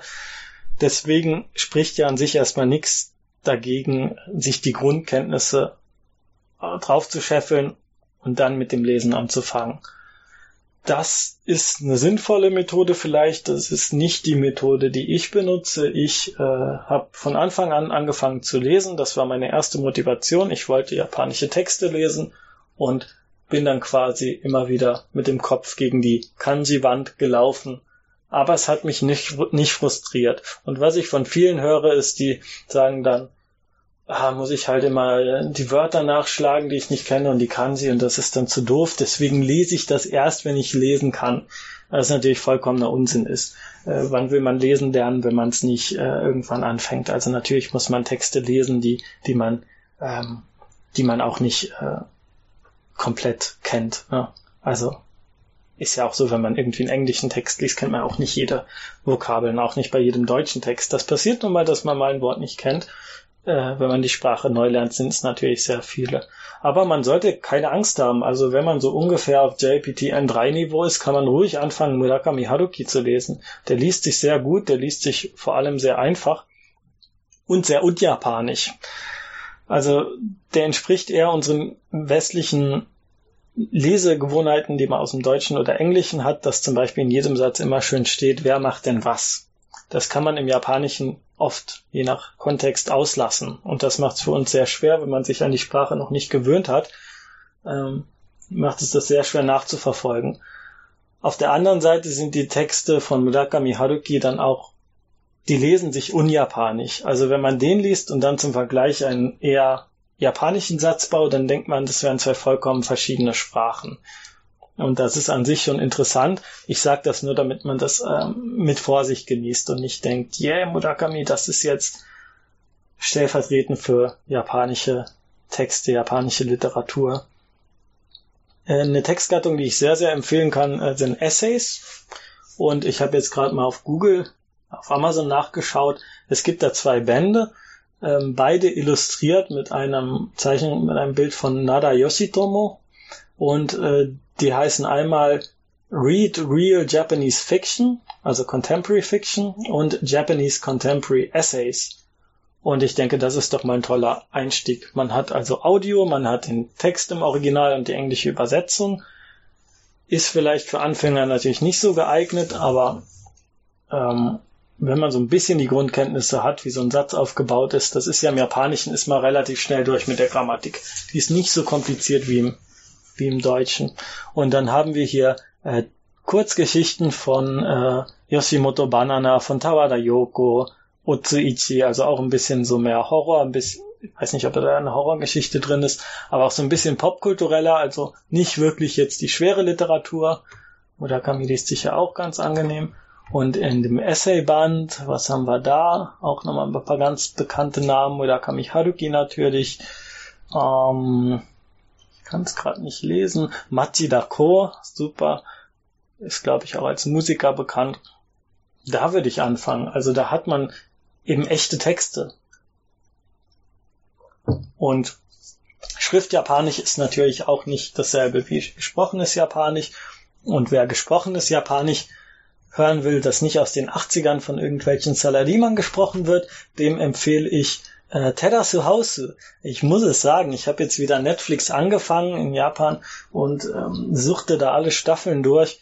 Und das, was wirklich Gold wert ist, ist, wenn man ein bisschen fortgeschrittener ist, und wirklich verstehen will, was die sagen und dann kann man äh, japanische Untertitel einschalten. Das ist ein Luxus, den ähm, bis jetzt oft nicht hatten, ähm, außer wenn man ja japanische DVD in der Hörfassung, also in der hörlosen Fassung äh, mit Untertiteln schaut, dann hat man Untertitel, aber in der Regel gibt es das nur bei ganz großen Filmen. Und hier könnt ihr quasi alle Episoden äh, nochmal mithören und mit Schrift, also die Schriftzeichen dabei mitlesen, was eine Riesenhilfe ist. Gerade bei Kanji ist das eine Riesenhilfe. Und ähm, zu sprechen halt Menschen. Ne? Und man kann die Aussprache hören. Äh, also ich, mich würde es nicht wundern, wenn viele ihr Japanisch allein durch ähm, Terasu Hause gelernt haben, zumindest ihr gesprochenes. Wenn man schon kein japanisches Fernsehen zu Hause schauen kann, dann ist das doch eine Sache, die ich, die ich da empfehlen kann. Und es macht süchtig, es ist total toll. Also ich habe auch Freunde, die nichts mit Japan zu tun haben und die suchten das total durch und, und finden es toll. Ähm, ein weiterer Text, der so ein bisschen an meinem, ja, an meine Lehrerfahrung anknüpft, ist von einem Menschen namens Kastel. Wahrscheinlich geht es da um das Mädchen aus äh, Higurashi und äh, Umineko no Nakokoroni. Äh, Nakokoroni. Und der hat so einen Text darüber geschrieben, wie er sich selbst in einem Sommer und dann durch viel Lesen Japanisch beigebracht hat, eher aus Langeweile. Zugegeben, der Mensch ist, glaube ich, ursprünglich Chinese oder stammt aus einer chinesischen Familie, ist dann irgendwie in Amerika, keine Ahnung, ist also viel passiert. Und er, der kann halt Kanji lesen und hat dann andere Probleme als wir, die wir erstmal die Kanji so lernen müssen. Der muss sich ans Japanische, an japanische Lesungen gewöhnen. Auf jeden Fall schreibt er da einen längeren Artikel, den werde ich auch verlinken, ähm, dazu, wie er Japanisch mit Visual Novels und mit Light Novels gelernt hat. Visual Novels, das sind quasi Computerspiele, in denen man größtenteils nur Text liest und ab und zu mal eine Entscheidung trifft. Aber ähm, ja, viel ist davon auch ähm, akustisch, also ist vieles vertont. Man hat immer Bilder dazu. Meistens geht's halt irgendwie diese typische Harem-Scheiße mit, irgendwie jungen Mädchen, die dann, naja, äh, gibt auch Mädchen mit gutem Inhalt, so Steins Gate, obwohl ich glaube, dass Steins Gate mit dem ganzen wissenschaftlichen Kram da sehr schwierig ist. Aber das ist so eine Lernart, die mir sehr nahe liegt. Einfach Immersion in das, was einem Spaß macht. Und nicht, äh, also wie ich sage, schmei äh, wie ich mit äh, Terayama Shuji sagen will, äh, schmeißt die Lehrbücher weg und geht in die Stadt oder geht irgendwo hin, wo die Sprache natürlich angewendet wird und nicht in einem Textbuch. Ähm, ja, also das ist so ein Text. Und dann habe ich noch eine Seite gefunden, äh, ein Blogger, der, der ein bisschen ja aus dem Japanischen übersetzt oder Buchkritiken schreibt, ein äh, englischer Autor, äh, und der auch äh, ein bisschen auf Audio auf Hörbücher eingeht, also Hörbücher aus dem Japanischen. Ich weiß nicht, inwiefern die hier aus Deutschland oder aus anderen Ländern äh, verfügbar sind, aber das ist auf jeden Fall eine, eine, eine Sache, die eigentlich ganz gut ist, weil abgesehen von diesen Essay-Sammlungen hat man es, glaube ich, ziemlich selten, dass man Bücher äh, ja, Bücher vertont bekommt, also ganze Bücher. Äh, das ist eine Sache, die ich jederzeit empfehlen kann. Und wenn ihr Musik mögt, dann könnt ihr euch Musik anhören oder wenn ihr Videospiele mögt, äh, ist alles eine, da gibt's immer natürlich Werke, die besser sind fürs Lernen, manche, die sind schlechter. Ähm, ich habe ja selbst meine Verwunderung darüber geäußert, dass jetzt manchmal so richtig dumme Fernsehdramen einem mehr beim Japanisch weiterhelfen als äh, irgendwelche Arthouse-Meisterwerke. Äh, ja, das äh, ist so eine Sache, die macht die Lehrerfahrung, aber generell macht einfach irgendwie, was euch Spaß macht und ähm, das ist doch das Wichtigste an allem. Weil wenn es keinen Spaß macht, hört man relativ schnell auf. Ich glaube, das ist so der Haupt, also der Haupttrick beim Japanisch lernen oder bei jeder anderen Fremdsprache. Jetzt bringe ich mal den geheimen, hier nach Minuten, nach zwei Stunden, 18, 19 Minuten bringe ich jetzt den geheimen Schlüssel raus, packe ich aus, wie man jede Fremdsprache lernt äh, einfach nicht aufgeben. Und einen anderen Tipp kann ich im Endeffekt auch nicht geben. Also äh, es frustriert, es dauert lange, es ist eine, eine sehr große Hürde. Es lohnt sich in jedem Falle immer, aber äh, dranbleiben ist so das große, die große Schwierigkeit. So, und da wäre ich auch schon beim Rückblick und beim Blick aufs neue Jahr und ich sehe, ähm, es ist hier schon Gottes Willen fast 10 Uhr nachts. Ich krieg heute nichts mehr geschafft, so wie es aussieht.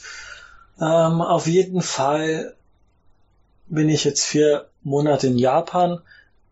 Meine Priorität war nicht unbedingt die Seminare an der Uni. Die Seminare aber, also weil ich keine Punkte brauche, ich brauche das nicht für mein Studium. Ich habe es natürlich trotzdem mich sehr da hier herausgefordert in den Seminaren. Ich wollte so viel lesen wie möglich und das ist mir gelungen. Zumindest habe ich mich da sehr unter Druck gesetzt, habe also viel Oe Kensaburo, viel Murakami gelesen und noch viel nebenbei tatsächlich. Ich glaube, ich bin jetzt schon beim siebten japanischen Band, habe natürlich auch viel nicht zu Ende gelesen und nebenbei dann auch noch ziemlich viel Englisch und Deutsch gelesen. Also lesen, lesen, lesen, das ist so ähm, eine Sache, die ich mir vorgenommen habe. Aussprache verbessern im Japanischen, das ist auch eine große Hürde, weil ich da einfach wirklich kein Talent äh, zu habe. Da kann ich alle ermutigen, denen es ähnlich geht. Es ist machbar. Deswegen habe ich im ähm, Universitätscircle Kyogen angefangen, also japanisches, komisches, absurdes Theater ein bisschen. Hab am Speech Contest teilgenommen und äh, das war so, was ich mir so an Zielen gesteckt habe. Fürs nächste Jahr, ähm, ich habe jetzt angefangen ein bisschen zu übersetzen, natürlich privat, ähm, aber so keine Auftragsarbeit jetzt hier oder so. Ne, ich mache es als Eigenübung. Äh, eine wunderbare Light Novel zu einem Anime, den ich auch jedem empfehlen kann. Ganz großer Geheimtipp. Ähm, Jinrui wa suitai shimashita. Humanity has declined. Einer der cleversten und tollsten Anime, die es gibt in den letzten, letzten Jahrzehnten zusammen mit Level E. Würde ich jetzt einfach so mal auf eine Stufe stellen, obwohl mir Jindui noch mal eine Nummer besser gefällt. Und der Roman ist auch nochmal für eine Light Novel, man denkt immer Light Novel, also mittlerweile ist das ja oft Trash, also wirklich ganz furchtbar geschrieben, aber das ist ein sehr, sehr, sehr, sehr schöner Stil, also auch ein sehr japanischer Stil. Also wenn man die Schreibweise vergleicht mit dem, was Murakami Haruki schreibt, den japanischen Text, also da merkt man es, glaube ich, am meisten. Das lässt sich auch nicht so leicht ins Deutsche übertragen. Da muss man sich halt von der Originalstruktur ein bisschen lösen. Und ich merke so ein bisschen, ich übersetze jeden Tag ein bisschen was, eine Seite oder, na, so weit komme ich nicht, aber ähm, das ist so eine Aufgabe, die ich mir gesetzt habe. Äh, ich werde das nicht äh, illegal online zur Verfügung stellen, wie das viele Fan-Übersetzer oder Online-Menschen machen. Machen tatsächlich viele, die Japanisch studieren, machen auch Untertitel für Anime oder Manga-Scanlation und so und stellen so ihre Fähigkeiten irgendwie sinnvoll der Menschheit zur Verfügung, was auch toll ist. Aber ich würde dann doch lieber den Weg der Öffentlichkeit wählen, den legalen Weg, der natürlich auch mal eine Nummer schwerer ist, weil ne, man muss erstmal was veröffentlichen, man muss erstmal den Fuß in die Tür bekommen. Und das ist so ein äh, Ziel, was ich mir für nächstes Jahr gesetzt habe, dass ich mir irgendwas auf die Visitenkarte, die man ja hier in Japan so gerne rumreicht, äh, schreiben kann und äh, dass ich irgendwas Kleines übersetze und irgendwo veröffentlichen kann. legal. Ähm, das äh, wäre so ein bisschen Ziel von mir für nächstes Jahr. Und ähm, damit ich heute doch noch irgendwas geschafft bekomme, äh, kommen wir zu Musikempfehlung. Wann habt ihr, jetzt fange ich schon so dreist an die Zuschauer zu, Zuhörer zu fragen, äh, wann habt ihr das letzte Mal ein ganzes Album gehört? Jetzt werden viele, die regelmäßig Compendium hören, ja, ich höre immer Alben, natürlich, ich bin doch ein, ein äh, anständiger Musikfan. Nein, viele hören ja einfach nur einzelne Titel oder irgendwelche Playlists runter. Aber ich möchte ein, äh, hier ein Konzeptalbum vorstellen von Tomowski. Das ist ein, ja eigentlich mein Lieblingsjapanischer Sänger. Äh, sein richtiger Name ist Oki Tomoyuki. Und irgendwie bin ich ganz stolz, dass ich den selbst entdeckt habe, weil vieles, was ich an Musik kenne, haben mir halt Freunde empfohlen oder der YouTube-Algorithmus oder äh, gut, ich habe den jetzt auch auf YouTube ähm, zum ersten Mal gehört, aber das war eher so ein Zufallsbegegnung. Oder halt, weil es irgendwie ein Regisseur mit gutem Filmgeschmack in einem Film hatte, in einer tollen Szene und dann, also so, so lerne ich zumindest viel Musik kennen oder damals noch äh, AMV Hell war auch so eine Sache. Ja. Und äh, den habe ich so ein bisschen für mich entdeckt äh, als der ging mir sofort ins Ohr und alles, was ich von ihm höre, finde ich eigentlich total gut. Also da und und was irgendwie Alleinstellungsmerkmal für mich der japanischen Musik ist, der schreibt gute Texte. Ah, na, jetzt werde ich auch wieder kritisiert für. Ähm, nee, was ich damit meine, der schreibt halt Texte, die irgendwie Sinn machen, Sinn ergeben. Jetzt habe ich auch noch was für unseren zweiten Michael. Äh, die Sinn ergeben. Das hat man nicht so oft bei japanischer Popmusik gerade. Tomowski ist, glaube ich, eher J-Rock, J-Pop, ich bin mir gerade nicht sicher. Äh, nee, dann hat man so Texte wie äh, die Geschwader des, die Nebel des Sonnenaufgangs äh, in Ewigkeit der Nachwelt. Also irgendeinen sinnlosen Quatsch, der irgendwie bedeutsam klingen soll. Und bei Tomowski gibt's halt viele also eigentlich alle Texte, viele sind Quatsch, manche sind jetzt nicht unbedingt zum Nachdenken, aber die haben schon, die sagen schon was aus. Und äh, dass ich das jetzt hier als Alleinstellungsmerkmal bringen muss, ist ein bisschen traurig. Aber ähm, ja, das ist äh, Tomowski und das Album, was ich vorstellen will, ist Daikokai. Das ist die große Seefahrt direkt übersetzt und Tomowski ist da als Sänger quasi der Kapitän auf einer Reise ins Unbekannte und alle Lieder sind miteinander verknüpft. Ne? Konzeptalbum, es ist alles äh, irgendwie aufeinander abgestimmt. Man hat auch oft äh, irgendwelche Keywords. Das ist vielleicht ganz toll, wenn man Japanisch lernt, dass man denkt, ach, das Lied war jetzt im Refrain von dem einen Lied und das taucht dann in dem anderen an dieser Stelle wieder auf. Ähm, für die, die genauer hinhören wollen. Und das Lied, ich weiß nicht, ob das ganze Album auf YouTube ist, ich habe es mir natürlich äh, gekauft damals in Japan, das Lied, äh, was ich vorstellen will, ist der Anfang und das hat den wunderbaren Titel Mukeikak toyu nano sodai na keikak. Also ein gewaltiger Plan mit dem Namen ohne Plan. Also geht darum, wie man quasi planlos irgendwie äh, aufbricht. Also die, die Schifffahrt beginnt. Und da gibt's diese wunder, wunderbare Textzeile, äh, suruna ore mo fuan da. Also macht euch keine Sorgen, ich habe auch Angst, ich bin auch unsicher. Und was natürlich dann im, Gegen, im Gegenzug einem eine gewisse Sicherheit gibt, weil man weiß, man ist nicht der Einzige mit der Unsicherheit. Und das ist doch mal ein schönes Abschlusswort, denke ich, fürs neue Jahr. Macht euch nicht so viele Sorgen, mir geht's nicht anders, allen anderen geht's nicht anders. Äh, die Zukunft ist für alle ja unerwartet und äh, natürlich werden auch im nächsten Jahr schlimme Sachen passieren und wir haben alle so diese negative Stimmung, aber in dieser Sorge geht's uns doch allen ähnlich und irgendwo ist es doch auch noch mal was Beruhigendes und damit äh, guten Rutsch ins neue Jahr.